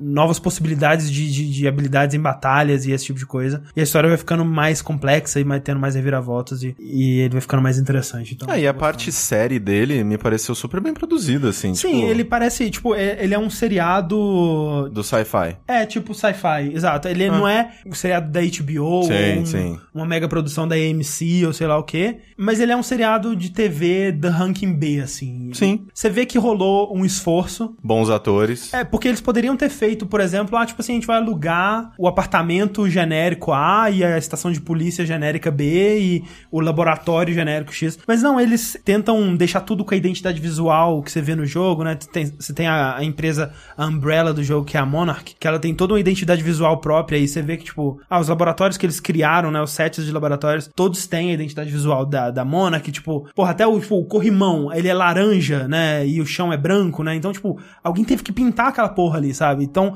e, e é interessante como que eu reparo mais nisso, sabendo, né, das, das limitações e de onde que tá vindo e como que é diferente é, algo assim existir. E eu fico reparando mais nesses detalhes, essa atenção aos detalhes que eles têm. Mas o negócio, você acha que acrescenta ter série de televisão ou foda-se? Acrescenta, acrescenta, tipo, é não, uma- mas acrescenta no sentido, poderia fazer em cutscene. Poderia fazer em cutscene, provavelmente seria mais trabalhoso e, e não teria o mesmo impacto, porque a série de TV é onde eles deixam pra ter cenas mais humanas, né? O- Sim. Que você tem, é, sei lá, personagens sei lá, transando, ou personagens rindo e contando piadas e tal, que é algo que a gente ainda tem uma certa dificuldade Ah, de fazer então na você, engine, sabe? você mata pessoas onde as pessoas morrem. A parte do jogo, ela é bem um jogo onde você. Suas interações são basicamente matando pessoas e, e atirando e gritando e, e sendo B10. A série é onde as pessoas são seres humanos de verdade, porque elas são atores. e Então funciona dessa, dessa forma. Exato. Maneiro, Quantum Break, é isso aí? Mas sabe o que é maneiro também, André? O que é maneiro? Rumores. Rumores, ai meu Deus do céu. Quem não gosta, né, de um rumorzinho? Que delícia. Hum, nham, nham, nham, nham, nham.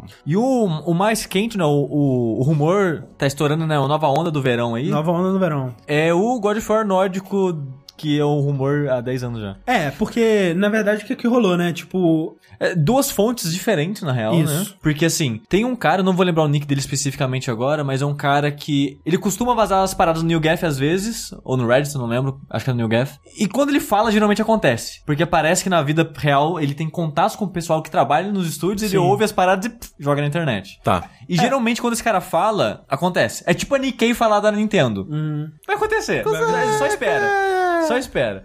É, e esse cara, ele falou, ó, parece que não, ah, o próximo God of War vai ser nórdico. E pouco tempo passou depois disso, foram ver é, na, na tipo, no book de trabalhos de um dos artistas Sim. que trabalhou na Santa Mônica Studios em 2015, não tá mais Aham. lá, mas foram ver, tipo, no trabalhos que ele fez. Portfólio. No portfólio, obrigado. Tinha coisas que lhe pareciam ser de um possível God of War nórdico. Hum. exato. E isso é é interessante porque, assim, é primeiro que a gente sabe que tem um novo God of War sendo produzido. a Faz Santa uns Mônica- dois anos que Nossa, tem é sombras disso, né? Sim, a Santa Mônica comentando sobre isso, o Corey Barlog, né, ele tá... Que é o diretor do segundo? Do Dois. segundo, que é o melhor, inclusive. É, ele já comentou sobre, sobre estarem produzindo e a gente fica... Quando que vai sair alguma nova informação? O que que tá rolando aí e tal? E uma coisa que, é, que corrobora isso aí que tá sendo dito é um tweet antigo do David Jeff, né? Que, onde ele falava, um- ele, ele respondendo um fã, ele comentou um pouco sobre é, as histórias dele, né? O que, que ele pretendia pra sequência, porque o David Jeff mesmo, ele só... Ele trabalhou no- nos dois primeiros, mas ele saiu durante o segundo. Então, assim, ele tá meio que envolvido oficialmente mesmo só com o primeiro. E ele que é o, foi o diretor e né, a mente por trás Sim, da criação o do God pai. of War. O pai do God of War, exatamente. Que E- merda, né? E agora tá fazendo aqueles... le- Como que é? Let It Die? Não. Draw to Death. Ah, É, Draw to Death. Let It Die é do Suda. É, Let It Die é do Suda. É o Draw to Death, não é? Que parece bem bosta. Que é a, irmã de- a filha dele que desenhou, né? É, tipo isso. Caralho. é, mas sim. Gosto tanto do David Jeff. Pois é, cara, eu não sei o que que tá rolando. E, e ele falou que uma das ideias dele pra uma sequência do God of War, né, seria em outro universo. É o Kratos meio que invadindo diversos, diversas E gritando na diferentes cabeça de todo mundo. e fudendo com todo mundo. Só que o lance é que, tipo, não seria necessariamente o Kratos. Eu, Ah, sim, eu sim, gostaria. que- Cara, eu gostaria, tipo, pode chamar Kratos, mas outro personagem, sabe? Tipo, Sim. é que não faz sentido que Kratos é um nome meio, meio grego. É, né? sim, E também sim, não faz sim. sentido porque ele é espartano e Exato. todas É, essas coisas. mas tipo, eu não acho que seria legal ele, o, perso o personagem que a gente já conhece O jogos, personagem Kratos meio Exato. tipo É. caindo numa Mas máquina do tempo. É, mas pode ser tipo uma reinterpretação do Kratos Sim. no universo nórdico. Exato. Que é o tipo, que eu pega um personagem pequeno, faz alguém ser filho da puta com ele, pronto, você tem um cara Sim. bravo e que e forte. Tchau. Porque, assim, pra mim, o legal do God of War, primeiro que eu acho um O- jogo gostosíssimo de jogar. Eu Não. acho o- E o, ó, o Shironazi tá falando, deixa God of War morrer, ninguém quer mais God of War. Eu quero muito quero. um God of War novo. É, o lance, assim, é que, tipo, um bom, né? Porque ah, daquele é. Ascension. É, Exato. é, Ao longo é. dos anos, a opinião sobre God of War ela foi mudando, né? Teve Sim, uma época porque que era, God tipo- of War era porra, caralho, God of War. E aí as Não, pessoas. na época do 3 mesmo, o Nossa senhora, cara, o 3 é maravilhoso. E aí eles, eles meio que perderam as rédeas da franquia, né? Talvez lançando aquela caralhada de jogo pra, pra P- PSP, e depois lançando Ascension. E tipo, era tudo a mesma coisa, era tipo, ah, é, é esse momento aqui no- na história do Kratos que a gente ainda não tinha cantado, que ele vai matar mais deuses gregos e gritar com todo mundo. Tipo, chega dessa merda, né? É, Vamos- nossa, Daddy Issues ah, já, já foi. Já chega. Mas o legal do, do, do God of War, na época, né? No 1, 2 e um pouco no 3, eu acho que o 3 ele. pisa um pouco Bonito pra arregaçar pra época. Porra, caralho. E uma coisa- Ambicioso, né? Um jogo, uma ambição É, fundamental. e, e uma coisa que eu gosto no God of War é uma. Acho que é uma coisa que eu gosto, mas eu consigo ver gente quem critica, entender quem critica, é o cenário, o jeito que ele é construído de uma maneira absurdamente gigante e colossal, é, sabe? exato. Fica meio ridículo que, tipo, nada é tão grande assim, sabe? Tipo, tá no salão com a porta Mas pode ser, mundo. cara. Pode ser. Mas eu velho. acho legal. Eu acho fantástico. Então, então, as artes que, que vazaram, tinha, tipo, mostrando uma muralha. Eu falei, cara, essa muralha é God of War. Não precisa nem Sim, falar. sim. Ela é uma parada tão grande que você fala, não é God of War. Não, e, e a escala da- dos combates, especialmente no 3, né, cara? Não tem nenhum jogo assim até hoje, cara. Tipo, aquela, É aquela porra absurdo. da, da Gaia, né? Você andando na Gaia e Cara, tudo mais. Ou você enfrentando ela, o próprio... É foda demais, cara. O Cronos. O Cronos. É muito foda. E não tem, assim, não tem Shadow of the Colossus, não tem nada que compare essa escala. É muito absurdo. É, então, assim, tem muita coisa que God of War faz que outros jogos, mesmo que sejam do mesmo estilo, não conseguem replicar até hoje. Mas o legal dele era essa coisa dessa essa interpretação dark barra adolescente metaleiro da, da mitologia Grega. grega, né? Já rolou, né? Tipo, ah, tem, a- tem aquela piada que tipo, ah, agora o que que é, o Kratos vai matar? É Deus e Jesus, né? Tipo, É. Mas tem essa, essa brincadeira que, tipo, ah, ele poderia ir pra outras mitologias, né? É, e eu acho que seria o caminho ideal. Porque de mitologias que são ricas o suficiente pra receberem um God of War, tipo a nórdica, a egípcia, A cristã seria, mas daria uma merda. a cristã né? Daria muita merda. Mas seria Não. fantástico, cara. Cara, Seria daria tan... Nossa, mas daria tanta Porra, merda. daria muita merda. Mas tem personagens incríveis na mitologia Sim. cristã Porra, também. imagina, seria tipo a das pragas do Egito, seria umas... Cara, daria umas porra Apocalipse, louca. brother. O problema é, se você adapta. Deus! Se você adaptar do God of War 2 pra mitologia cristã, é tipo Jesus enfrentando Deus, então dá merda, É. entendeu? Cara, mas, cara, imagina, cara, ele com a cruz, ele arranca a cruz e Deu- bate. Deus assim. matou a, a Madalena. Don't go there, não, não, não. Gente, não, Para, não. para, parou? Gente, desculpa, desculpa, tá? Se eu te ofendi, desculpa. É, mas vamos... Mas se fosse mitologia egípcia, você acha que valeria colocar Stargate junto? Seria Que são, são seres alienígenas? Sim, é, uns, um- uns alien seria maneiro. Porque tem, outra parada assim também, né? Tipo, no, no final do God of War 1, você vê como que quando eles terminaram o God of War 1, a ideia deles não era fazer uma sequência direta daquilo, né? A história do God of War 1, Ela é ela é fechadinha, ela é eu gosto da, história dele, É né? boa. Tipo, dadas as devidas proporções. Sim, tipo assim, em questão de jogo, eu prefiro dois, mas em questão de história, o único bom, inclusive, é um. Sim. Sim. né? Que é fechadinho, bonitinho. E aí tem aqueles epílogos, né, que você liberava no final Sim. do jogo, que mostrava, tipo, alguém no presente descobrindo a- o, o Cronos no deserto, né, com o templo lá e Sim, tal. Isso era mó sim. legal. E até, até o pessoal na época, caralho, será que vai ter um God of War, God of War moderno? Exato, é. E tinha muitas possibilidades pra eles seguirem, mas infelizmente a série caiu no, no molde da sequência, porque o Kratos deu muito certo, né, cara? O pessoal Kratos. gostou muito do E Kratos. é bizarro isso. É.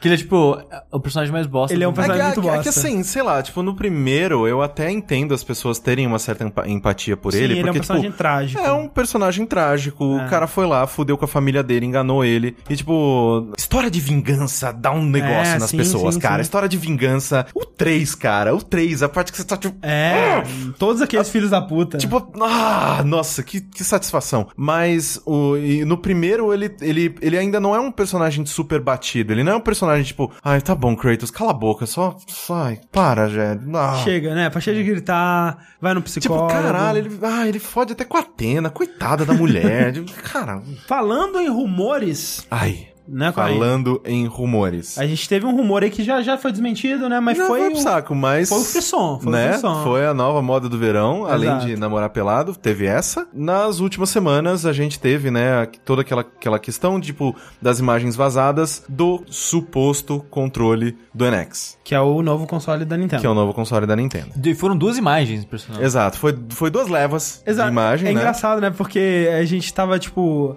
Ok, aí uma surgiu explicando o que que era, aí o cara tinha feito só uma montagenzinha e tal, e ele gente soltou falou, um vídeo. Tá bom, ok, isso foi fácil. Só que, tipo, e as outras? O que aconteceu? E o cara que fez a primeira, ele falou, não sei. Não é fui eu. comigo. Não fui não eu. tenho culpa, só fiz uma.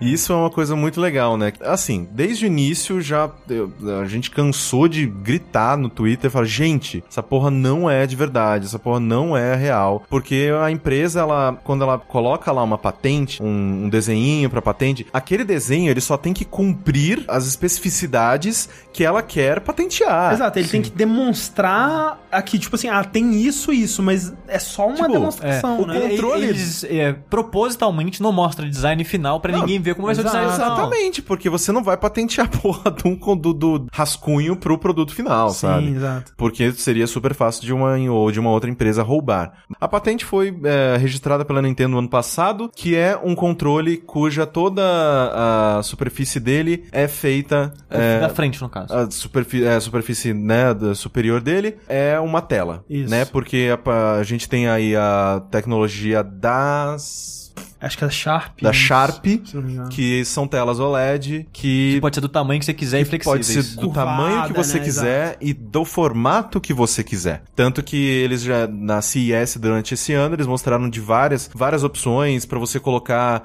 é, fazer o mostrador do do, Velocímetro. do velocímetro do seu Uhum. carro digital para ele mostrar muito mais informações. Ele tem um carrossel de informações que ele mostra direto ali. Tem outras que se adaptam a assentos de carros para ela ficar na parte de, de trás mais, então se o carro for um pouco curvado, ela não precisa ser quadradona. Tem um monte de possibilidades, né? A Sharp patenteou essa tecnologia, a Nintendo fechou uma parceria com a Sharp, patenteou esse controle, cuja toda, né, Então, a- é, já, a gente já meio que sabe o que, que vem por aí. a gente né? sabe mais ou menos o que vem por aí. É, e todo aquele papo de que vai ser um console híbrido, híbrido, então essa seria a sua parte portátil, e em casa você, entre aspas, teria alguma, alguma, sei lá, um, uma, um console mesmo que você poderia, né? Isso a gente ainda vai saber e vai ser mó legal na hora que a gente sabe. Uma coisa que eu acho engraçado da Nintendo agora... Vai ter tchau. É porque... Vai ter tchau, é bom lembrar. Mas uma coisa que eu acho engraçado é que a Nintendo, ela sempre foi muito inventiva, né? Sim. Desde sempre, ela revolucionou nos controles. Tanto de pad foi ela que criou... Porra, o, o controle do 64, O né? controle do pra 64, controlar ele é uma Que, bosta. né, precisava de três ele- braços pra usar. de- Sim, mas a ideia dele era uma bosta, mas ele introduziu o analógico, né? Que Sim. foi vital E o. Rumble e o, a- o- o Sim, Trigger exato, sim. atrás. Gatilho, né, cara? Gatilho, É. cara. E até o emote foi importante, né? Pra Porra. censura de movimento, essas coisas. Só que eu acho que ela não. Ela perdeu um pouco disso nos últimos. Porque assim, ela meio que revolucionou, entre aspas, com o DS. Ó, vamos colocar duas, uma tela legal. Esse duas deve ser duas, duas vezes mais legal, né? Aí o 3DS eles mantiveram as duas telas. Aí fizeram o Wii U, mantiveram a ideia das duas telas. Estão fazendo o NX, que vai manter a ideia das duas telas de novo, sabe? É. É, o lance do, do controle do NX é que, tipo, se ele funcionar fora do console, eu vejo vantagem, entendeu? Sim. Mas é, o controle de agora funciona fora do console. Não, não, mas só dentro de um. Ah, com eles? Ele ah, sozinho. não- Sim, ele sozinho. Como se ele fosse um próprio console. Exato. Exato, exato. Então, Porque essa que é a ideia. O que eu Essa é ideia. console híbrido é essa a ideia. é meio que eles matarem a família do 3DS, eles Isso. matarem a família do... do Ser do- uma coisa só. Ser uma coisa só. É. Por isso que eu acho que tem todo o potencial do mundo pra ser, né, tipo, 10 de 10. Mas assim, o que é foda é que, tipo, essa primeira foto, né, do, do fake, é, que foi, que, que, ele, que foi soltada Era lá, muito fake, cara. É tipo, tipo Não, ok. é, é, uma, é uma foto Numa que você vê que é bem fake. É muito fake, cara. Tipo, especialmente o, o cabo, né? que tá, Conector, o conector é bem fake. O lance é o segundo. O porque segundo, meus Se- amigos. Porque o segundo, de fato, não é CG. Não é O CG. segundo E não- existe. Eu tipo, é um troço que existe. Quando eles falaram assim, ah, o cara que fez o, a, o fake mostrou lá era um CG. Eu, tipo, não tem como, cara. Porque tem uma foto que ela tá tremidinha, sabe? E eu, tipo, caralho, se os fakes chegaram a esse nível, a gente tá fudido, porque não dá Sim. pra acreditar em mais nada. Exato. Né? Mas- E, tipo, de fato eles chegaram a De esse fato, nível. eles chegaram a esse nível que- graças às impressoras 3D. Exatamente, porque o segundo foi impresso em 3D. né? Exato, ele foi impresso em 3D, então esses analógicos eles simplesmente não funcionam, mas. É, e a, e a tela não é uma tela, é só um, um acabamento né, Exato. brilhante e tal. E assim, uma coisa que eu acho genial é que nesse dia foi maravilhoso ver o Neil Gaff surtando e os caras pegando as, as arvorezinhas da frente do lugar e falando que eram idênticas às árvores Como do. é que, quanto, que- é Cara, que coisa maravilhosa. Peguem as fotos depois é, pra ver que no canto tem umas árvores secas, assim, na frente de uma janela. E, o, e aparecia o cantinho do, do MacBook da pessoa, né, que Aham. fez o, o, pro- o protótipo. E ele tava com o teclado finlandês. Isso. Eles disseram que era sueco, mas erraram, É. era finlandês. Aí eles pegaram tudo mais, falaram, ok, Finlândia, é, tem umas arvorezinhas. Porra, que empresa que tem lá agora? Pô, tem o pessoal do. Massive. do- da Massive, que é quem fez o The Division. Isso. Pera aí. A Nintendo deve já estar em contato com o pessoal da Massive, por isso que eles mandaram um protótipo pra lá, pra já sair o NX já com o The Division, não sei o que daí, né? Cara, eles inventaram uma história maravilhosa, pegaram uma foto do Google O Maps. reflexo do pé do monitor mostra a árvore que tem do lado de fora Nós do pegaram estúdio. a foto do Google Maps do, do estúdio e, tipo, essas árvores nem tão lá. tipo, depois o cara da Massive chegou. Cara, a gente cortou essas árvores faz seis meses. tipo, cara, que coisa maravilhosa. Foi um Não, cara, lindo, sério, foi um tipo dia assim, lindo. quando começou essa parada da foto da- das árvores, o cara, velho, se for, cara, tomara que seja, cara, porque Coisa seria linda. foda, cara, sério, parabéns internet. Mas não, é, é Não, óbvio como que não. óbvio que não seria assim, assim. óbvio. Uma das coisas, assim, uma coisa que eu, que quando saíram essas outras fotos, eu falei muito no Twitter, foi, este negócio existe. Exato. é. Isso existe. Isso é uma foto de um objeto. Isso é foto de um objeto. Isso. Se é o controle ou não, é outros 500. Mas isso existe. E aí o pessoal, não, porque tipo, a Nintendo sempre foi super segura com isso, porque todos os protótipos dos consoles dela, ela anda dentro de um cofre e só o pessoal de diretoria que tem acesso. Sim, essa sempre foi, né, a maneira com que a Nintendo tratou dos seus produtos e tudo mais. Vai que a gente não sabe. Aí eu dei o benefício da dúvida pra essa Sim. segunda coisa, porque esse troço existia. Exato. E realmente existia, o cara chegou, ele mostrou todo o processo. Esse é o vídeo, nós estamos vendo aqui no, né, na, na versão em vídeo.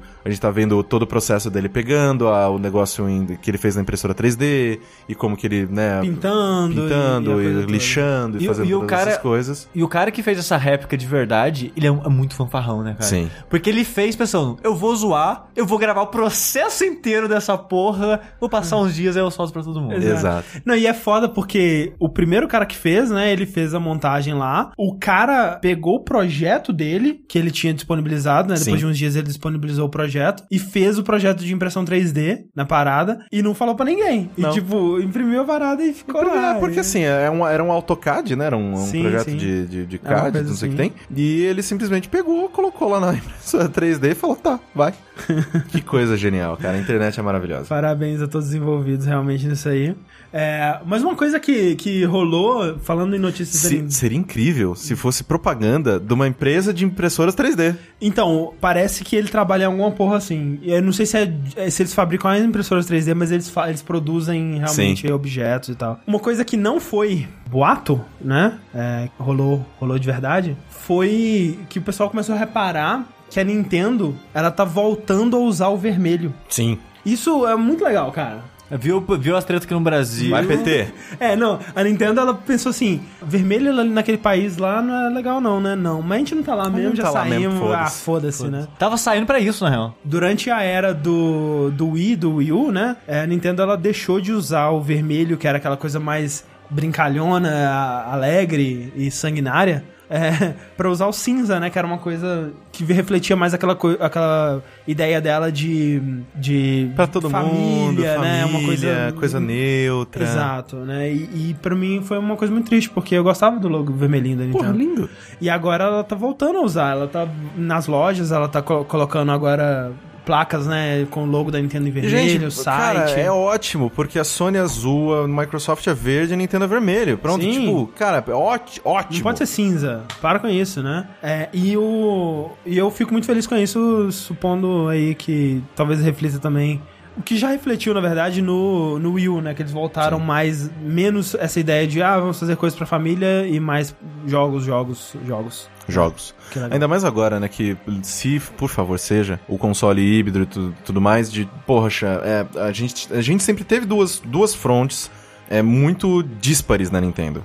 A dos portáteis, que sempre foi muito bem obrigado, tipo, sabe, obrigado Monster Hunter por existir, e outros jogos gigantes e maravilhosos e, Sim. sei lá, a, a, Phoenix a, Wright. a, a Capcom só sabe que existe a parte, sei Sim. lá, portátil da Nintendo. E a parte de consoles que, né, desde o Nintendo 64 tá aí, ok, que teve o Wii, porque o Wii foi uma loucura absurda, mas, né, Nintendo 64, a GameCube, o Wii U, então, né, nunca foi tão legal. Sim. E ela juntando os dois, eu sinto que sim, vai ser um console, é, um um console mais hardcore da Nintendo em, em muitos e muitos anos. Sim, é, eu, eu realmente espero que essa paradinha aí, né, que a gente tá vendo no protótipo, primeiro que não Será seja isso? isso? alguma coisa vem por aí. Eu torço pra que seja legal, eu torço pra que Ah, não, eu torço pra que seja chato pra caralho.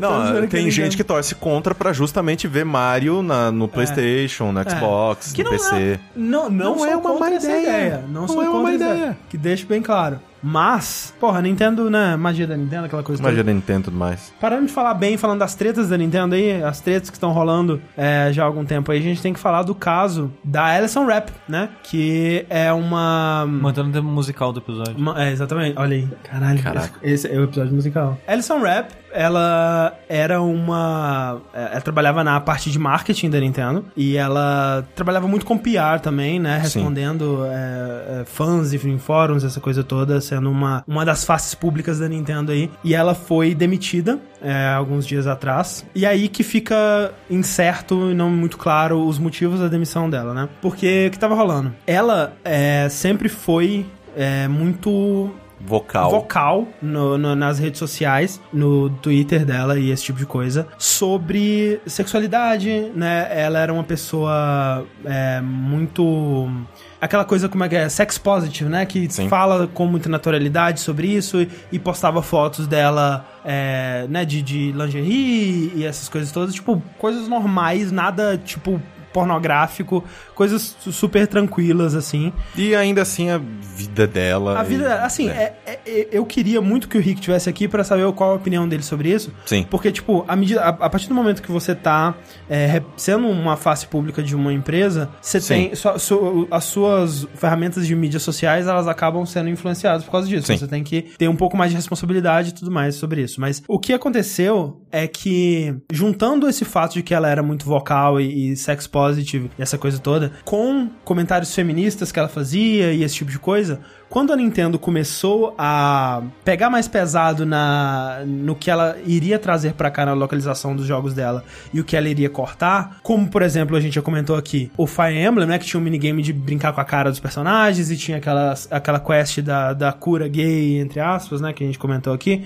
Do que Boa Noite Cinderela Boa Noite também, Cinderela, exato. Que a gente comentou aqui, né? Que foram cortados da, da versão final da parada. Muita gente começou a tentar usar ela como bode expiatório pra isso tudo. Tipo, ah, essa feminista que tá lá na Nintendo, ela que tá bloqueando essas paradas. A mente dessas pessoas É, funciona de vai uma louca. maneira. Tipo, tipo, a gente. Caraca, tá, tá acontecendo uma parada na Nintendo que a gente não gosta. Tem que ter alguém que é ocupado por isso. Aí eles vão Quem procurar será? todos ah, os funcionários. a, a gerente de, de, De mídias sociais, é. é, sei lá. E aí eles, né, encontraram ela e falaram, cara, sem dúvida essa essa mulher é a responsável. E é bizarro, porque não era, né? E ela já falou isso muitas vezes que quando eles cortaram o slider de peito do, do Zeno, Xenoblade, Xenosaga, Zeno... Chronicles.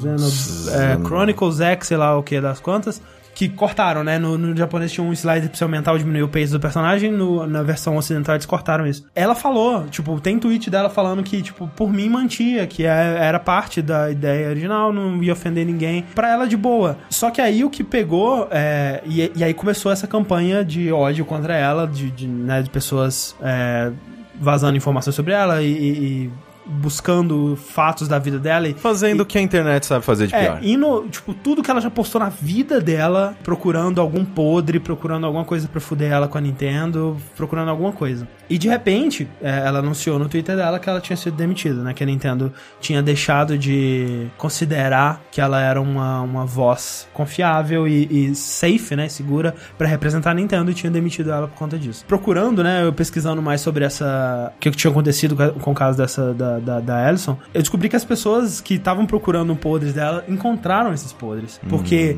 no passado, acho que na faculdade, e isso não é algo que ela esconde, mas que, tipo, é, é parte do passado dela e que talvez nem tenha mais relevância pro presente e tal. Mas ela escreveu uma, um, um texto, né? um- Uma, uma redação, sei lá, um, um ensaio sobre como que ocorre a sexualização de adolescentes no Japão. E como que existe uma diferença de como que a a cultura ocidental e a cultura oriental vê isso e como que a gente simplesmente olhar para a representação dessa sexualização de menores de idade no Japão é, e simplesmente chamar de pedofilia aqui é errado porque a gente não tem o contexto cultural lá do Japão e tudo mais. E aí as pessoas começaram a falar que ela tava Apoiando pedofilia. apoiando pedofilia, né? E tiraram tweets dela onde ela, fora de contexto, realmente parece que ela tá falando, tipo, não, não tem problema nenhum, é, é, né, sexualização de menores e tudo mais, quando na verdade provavelmente tinha algum contexto, e se não tivesse também, é uma coisa que ela disse há 5, 10 anos atrás. E também, gente, sério, faça um teste consigo mesmo. Qualquer pessoa. Pegue, qualquer cara, você,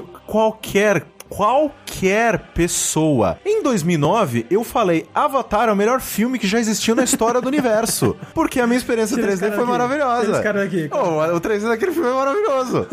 Só que, cara, eu era um imbecil. Ainda sou. Mas, tipo, cara... E aí, né, é, encontraram vários tweets dela falando sobre isso e, e junto com essa coisa toda dela ser muito aberta sobre sexualidade e tudo mais, é, eles, eles chamaram a atenção de um grupo que é a Wayne Foundation, que não é do Bruce Wayne, é, não tem nada a ver com Batman, mas é um grupo que é que, que é bem, bem grande, no- acho que nos Estados Unidos, que, que corre muito atrás disso de abuso de menores e pedofilia e tudo mais. E chamaram a atenção desse grupo e fizeram esse grupo entrar em contato com a Nintendo e Inventando coisas, né? Relatos, tipo de pais, de coisas. Exato. Eles, eles criaram, é, tipo, é, um e-mails padrões, assim, para as pessoas mandarem pra Nintendo como se fossem pais preocupados, né? Falando, tipo, olha, vocês sabem que dentro da empresa de vocês tem essa mulher que defende pedofilia e faz essas coisas todas e tudo mais. E começou essa campanha, né? É, e a Nintendo, né, aparentemente demitiu ela por causa disso.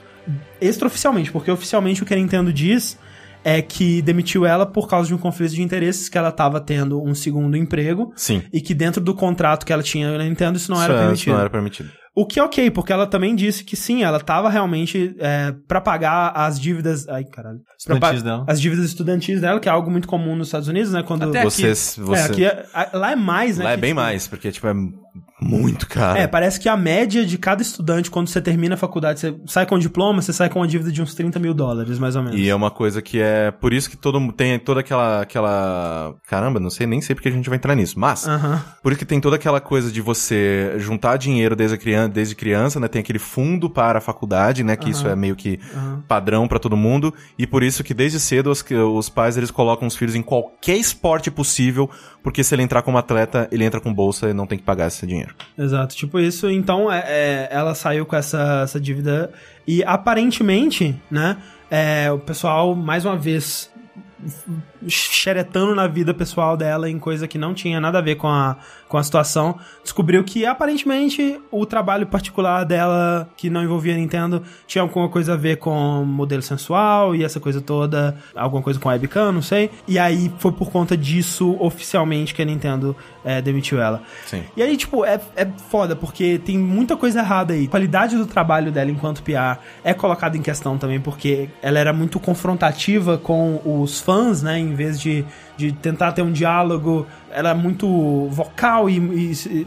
expressava muito. Ela tinha uma personalidade muito uma personalidade forte, forte, pra exato. função que ela deveria desempenhar. Exato, nessa função, geralmente a personalidade forte não, não cai bem. Quando você é de marketing, de mídias sociais, de PR, essas coisas, cara, você tem que, quando, profissionalmente falando, você tem que ser tipo um, um, um lençol muito branco. Que tipo, que as coisas, você só vem pra você e você tenta, sabe, desdobrar a situação, tipo, Sim. ah, não é bem assim, a gente vai tentar fazer o melhor possível. E não, né, ser, tipo, cara, Sim, sim. yo, não vai rolar desse jeito que você quer. E especialmente, cara, quando é uma mulher, no caso, né? Exato. Te- Tem essa coisa, quando uma mulher, ela, ela tá expressando a opinião dela, ela é muito mais abrasiva, né? As pessoas, elas ficam muito mais incomodadas do que quando é com um homem, o que é uma, uma coisa muito triste. Exato. É foda, porque na, na posição da Nintendo, que é uma empresa que tem, tenta manter toda essa imagem de família, os caras, eles realmente fizeram um, um trabalho muito bom em juntar podres o suficiente pra parecer realmente essa... Não faz sentido. Não faz tá sentido a gente ter essa, essa, essa funcionária dentro da empresa, né? Sim.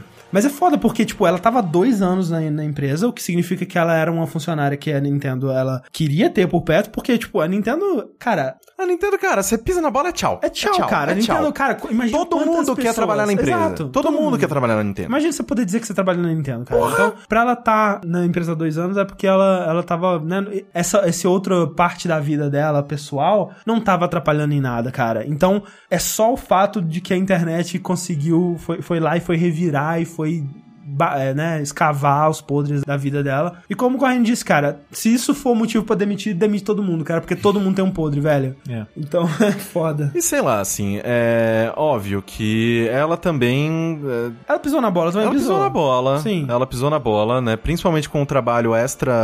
é, O problema não é o trabalho. Ela podia fazer o que ela quisesse. O problema não era se ela era cam girl, o problema não era se ela era modelo. Esse não é o problema. O problema é, tá no seu contrato que você só pode estar. você só pode Ah. trabalhar pra Nintendo, você só pode trabalhar pra Nintendo. Então, assim, cara, ela podia ser. Puta que pariu, sei lá, atendente do McDonald's, um trabalho mais boring e, e whatever do mundo que não faz mal a ninguém, não sei o que tem. O problema é ela ter um segundo trabalho Sim. e isso estava no contrato, então isso foi utilizado como motivo pra mandar ela embora. É, e no fundo é aquela coisa, tipo, provavelmente essa foi a. Depois de todo o barulho gerado e de todos os pontos revirados, essa provavelmente foi a desculpa que a Nintendo deu. Porque às vezes pode ter outros caras no, no setor dela que É. também tem outros trabalhos, Mas só que não afetam e- não afetam e não fez barulho e né, Exato. E eles fazem vista grossa, mas, né, usaram isso né, pra poder. No meu contrato com o IG, tava lá que eu só poderia fazer coisas pro IG. Eu tinha um trilhão de trabalhos Exato, juntos. exato. Porque todo mundo sabia que o salário não era o suficiente. Pois é. Sabe? Então é meio que tá no, às vezes de vez em quando você coloca um monte de coisa no contrato só pra poder usar depois. Tipo, Exato. né, ninguém liga, mas se Mas ah, se, se surgir a oportunidade, a gente vai usar isso contra você. E, Exato. né, infelizmente, fez inimigo com a internet. E, cara, uma coisa que eu nunca quero na minha vida é ser inimigo da internet. É. Porque dá medo, né, velho? Puta que pariu. Mas vamos fechar esse vértice com notícias mais felizes, gente. Porque. Pra quem? Porra, pra todos nós, Sushi, cara! Porque nós tivemos um evento do Final Fantasy XV eh, semana passada, se não me engano. Onde. O que, que, que, rolou no evento Final Fantasy XV, gente? Cara, 15 nunca coisas. 15 coisas. Né? É, então, o evento do Final Fantasy XV ele já estava sendo, né, ele já foi anunciado na última transmissão da Square do ano passado, que foi durante a Tokyo Game Show, Alguma coisa assim. alguma coisa assim. Mas direto, né, tinha é, outra, outras transmissões e tudo mais, tinha ah, atualizações e, né, que a- a Square ela fez muito bem esse trabalho, inclusive, né, desde que trocou a direção do jogo e tudo mais. E o Tabata, Tabata, o diretor. o nosso querido Tabata San, ele assumiu o jogo, né? E ele tirou das mãos do nosso maníaco por zíperes e ele começou a tocar o show. É, e rolou esse evento em que seria anunciado uh, data de lançamento, Sim. mais informações sobre o jogo, muitas coisas ao redor do jogo pra f- completar esse universo de Sim. conteúdo. E assim, é, a gente vai entrar em mais detalhes de tudo que foi anunciado, não tudo, mas de algumas coisas pontuais que foram anunciadas. Mas eu saí dessa transmissão é, pensando. eu- Pensando não, com muito medo. Porque a. Square deu all-in, cara. Deu all-in, exato. Esse que foi a minha, minha impressão também, que tipo, assim, eles têm que fazer essa porra da Isso tem que virar, cara. Eles, tipo, eles estão fazendo de tudo, cara. E, tipo, é, é, é inspirador o tanto que de fé e de esforço e de dinheiro que eles estão botando Ou atrás disso. desesperador, né, cara? Que são tipo, Ou- cara, por favor, dá certo, cara. Meu Exato. Deus. cara. tipo, é, é, é assim, eles estão desenvolvendo esse jogo há, há 10 anos. anos, né? E que a gente sabe. que a gente sabe. Como a gente disse, não tem mais jogo desse nível, né? De ambição e de, de escopo, né? Tirando estúdios muito específicos, ou jogos como esse que estão em desenvolvimento há mais de 10 anos, quando se fazia jogos desse escopo e desse, dessa ambição. E se isso não der certo, cara, é a Square quebrando de novo, tipo o Spirits Within, né? Porque assim, vamos lá. A gente, a gente teve o anúncio da data, né? Que já tinha Sim. vazado antes. Valeu, GameSpot. Valeu GameSpot, 30 de setembro, né? Exato. É, muita gente estava especulando que seria anunciado uma versão pra PC, mas ainda não. E Ainda dis- não. e eles disseram que não tá nos planos, mas. Mas o mesmo cara que tinha vazado um monte de coisa que foi confirmada nesse Aham. evento, tinha confirmado PC também. Então Exato. eu meio que confio nele. Aí eu acho que é, é natural, né? Final Fantasy 13 saiu, por que, que o 15 não saiu, saiu? saiu, saiu mó bem. Tipo, Pra complementar o universo, como eles fizeram com o Final Fantasy VII, uma época, né? Que saiu, tipo, o Crisis Core e o jogo do Vincent e o filme é, em anime, né? O, um Advent Children. anime. É, que saiu o Advent Children e saiu um é, Last Mission, Ah, sei sim, lá, sim, que era sim. um episódio de anime do, do Cloud lá. Eles estão fazendo algo parecido, né? Então eles vão lançar uma série animada. Só que são- em vez de ao longo de não sei quantos anos, de uma vez só. é uma série animada que né, vai entrar mais na história dos, né, tipo, na amizade, sobre a amizade de- do, da boy band que você vai controlar no jogo. exato. É, O primeiro episódio já está no ar. exato, vai ser liberado no YouTube mesmo e outras é, plataformas de Já tá, streaming aí, já tá. Eu não assisti, as pessoas que assistiram falaram que é, é, é, é, é, é.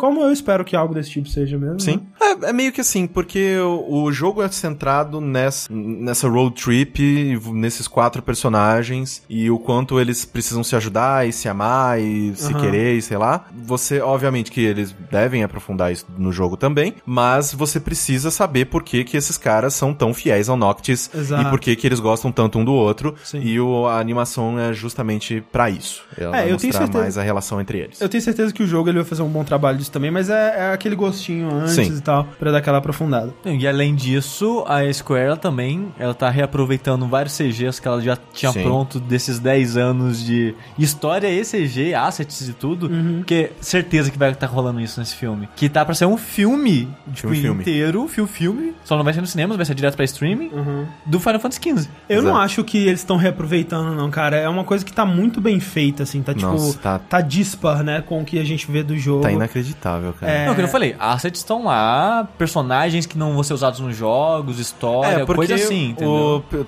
me corrija se eu estiver errado, porque essa história do Final Fantasy XV tá uma bagunça na minha cabeça. Sim. O filme vai ser focado no pai do Noctis. Exato, que é o rei Regis, se eu não me engano. E vai... O Regis? Olha aí. Hum, Vai ser uma história Regis Fils-Aimé. vai, vai se passar... Enquanto tá rolando a road trip do, do pessoal do, do- da boy band, eles vão contar o que tá acontecendo no, no reino. no Ah, Noctis. legal. Tá. né? E aí tem uma coisa louca que, tipo, você tem personagens nesse filme, tipo, o rei é um, um sujeito chamado Nix e uma menina chamada Luna, que eu acho que são personagens importantes, que Sim. aparecem no Final Fantasy XV também, só que no filme... Eles, são dublados por atores. Atores pica, né? Que no Exato. caso é o, o, o rei vai ser o Xambin, é, a Vai Luna... morrer. Vai morrer, Não, obviamente. lógico. A Luna é a Lena Headey e o Nix é o é o Aaron Paul. Assim, o, tá muito bonito o trailer, é aquela coisa, né?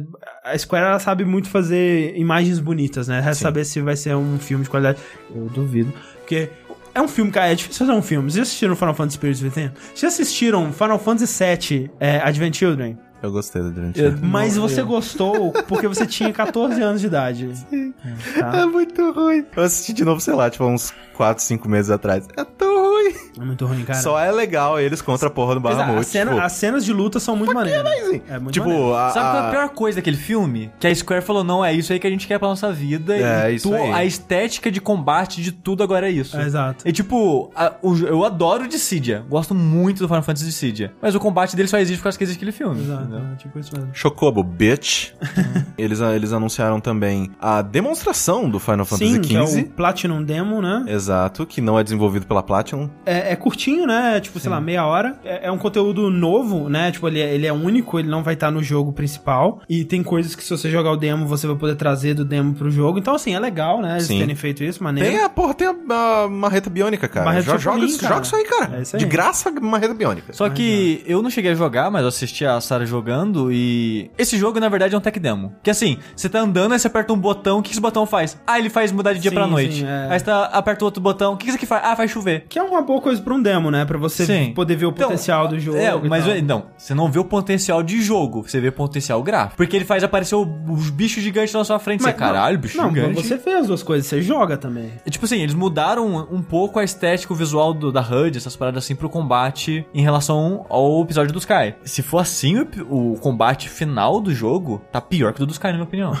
É, e eu não, porque- já, já não tinha gostado do, do Sky. Sim, porque na época do, do Sky, ele- eles, né, eles acataram muitas é, feedbacks e tal, e eles Sim. mudaram bastante coisa. E realmente, essa daí seria uma oportunidade pra ver como é que tinha ficado. Mas é aquela coisa, mais uma vez, falando de ambição. É um jogo que eu não interessa se o combate dele é medíocre. Pra mim, o que eu quero ver nele é o que que tem nesse jogo, cara. É o que que levou 10 anos pra fazer. É o tamanho dessa história, a ambição desse, desse mundo. É isso que eu quero ver nesse jogo, cara. Eu Sim. Acho que vai ser, vai ser bolado. É, eu quero ver como é que vai ser, mas não tem.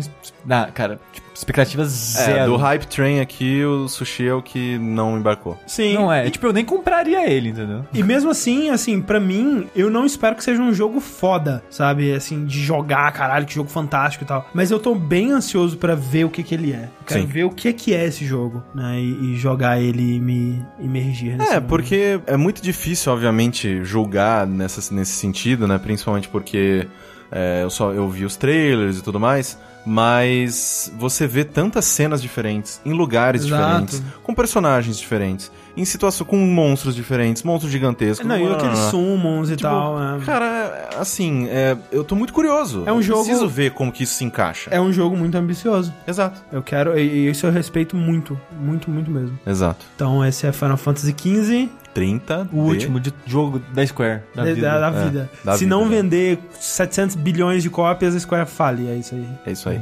Caralho, olha esse taco do chão, velho. Que coisa maravilhosa. É bonito. Então é isso, gente. Muito obrigado. Esse foi mais um Vértice. É, lembrando, né, aquele aviso amigável que se você é nosso patrono no patreon.com.br jogabilidade, se você não é, você deveria ser. A gente pede que você dê uma conferida, né, no seu cartão e se ele tiver, pode ter sido bloqueado. Se o seu cartão for bloqueado indiretamente por nossa culpa, desculpa. né? Perdão. Perdão, a gente sabe que isso pode causar uma dor de cabeça gigantesca.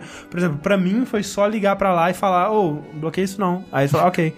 Mas pra muita gente tá sendo uma dor de cabeça O gigante. problema é que assim, a pessoa fala, ô, bloqueei você não. Exato, tá, desculpa. Aí tenta pagar o Patreon, bloqueia de, novo. de novo. Mas, ô, bloqueei meu cartão. Ô, ah, não, desculpa ah, não, então. desculpe não, mas bloqueei de novo também. É. Então, é, a gente, né, é, perdão se isso aconteceu com você, mas é, o que a gente conversou com um- uma pessoa que trabalha no Banco do Brasil, e ele disse que a melhor coisa é fazer barulho. Tipo, fala, reclama no de Twitter, canela. reclama no Twitter. Vai nas redes sociais do Banco do Brasil, manda e-mail. Fala que eu tô tentando, tá me fudendo no Patreon e tá bloqueando meu cartão por causa do Patreon. O Patreon é legal, não faz isso comigo, pelo amor de Deus. A gente também vai fazer isso. É o melhor que a gente pode fazer pra eles verem que o Patreon é legal, cara. Não é, não é Sim. uma fraude. É que o cara um falou que o golpe. Banco do Brasil, se ele vê que ele é um banco muito neurótico. Então, houve uma história de fraude no Patreon. Vixe. O Patreon inteiro é uma fraude. Uma fraude. Então vão bloquear o Patreon inteiro. Só que ele falou que ao mesmo tempo, ele é um dos bancos que mais ouve é, reação das pessoas, do público. sim. Porque ele não quer dor de cabeça. Aham. Então, se as pessoas reclamarem, principalmente no Twitter, que é um lugar que ele costuma responder bastante, eles reveem essa posição deles. Então, Exatamente. Exato. Então, Então, façam é, a gente pede desculpa barulho. por a gente estar colocando isso nas suas costas. A gente que não queria que fosse assim, mas Sim. a gente precisa de vocês pra é, é, né, consertar isso e tá, tá fudendo não só a gente, cara. Tá fudendo o Overload, tá fudendo o Salimena. Não, tá todo fudendo- mundo. É, Todo tá. mundo. Tá foda, cara. Então, é... Reclamem, né, nas redes sociais e tudo mais. Lembrando também que amanhã, Gift Day. Gift Day, Gift Day, escutem o linha quente se você não sabe o que é o. Gift Day. E pra quem tá escutando a versão MP3, você perdeu o Gift Day, desculpa. A gente vai fazer mais, se for legal. Se for horrível, nunca mais vou ouvir falar dessa porra. cara, vai ser horrível. vai, ser, horrível. nossa, vai ser terrível. Vai ser o pior dia, cara. No primeiro de abril já foi. 15 mil mensagens no Telegram. Tchau, gente. Até a próxima.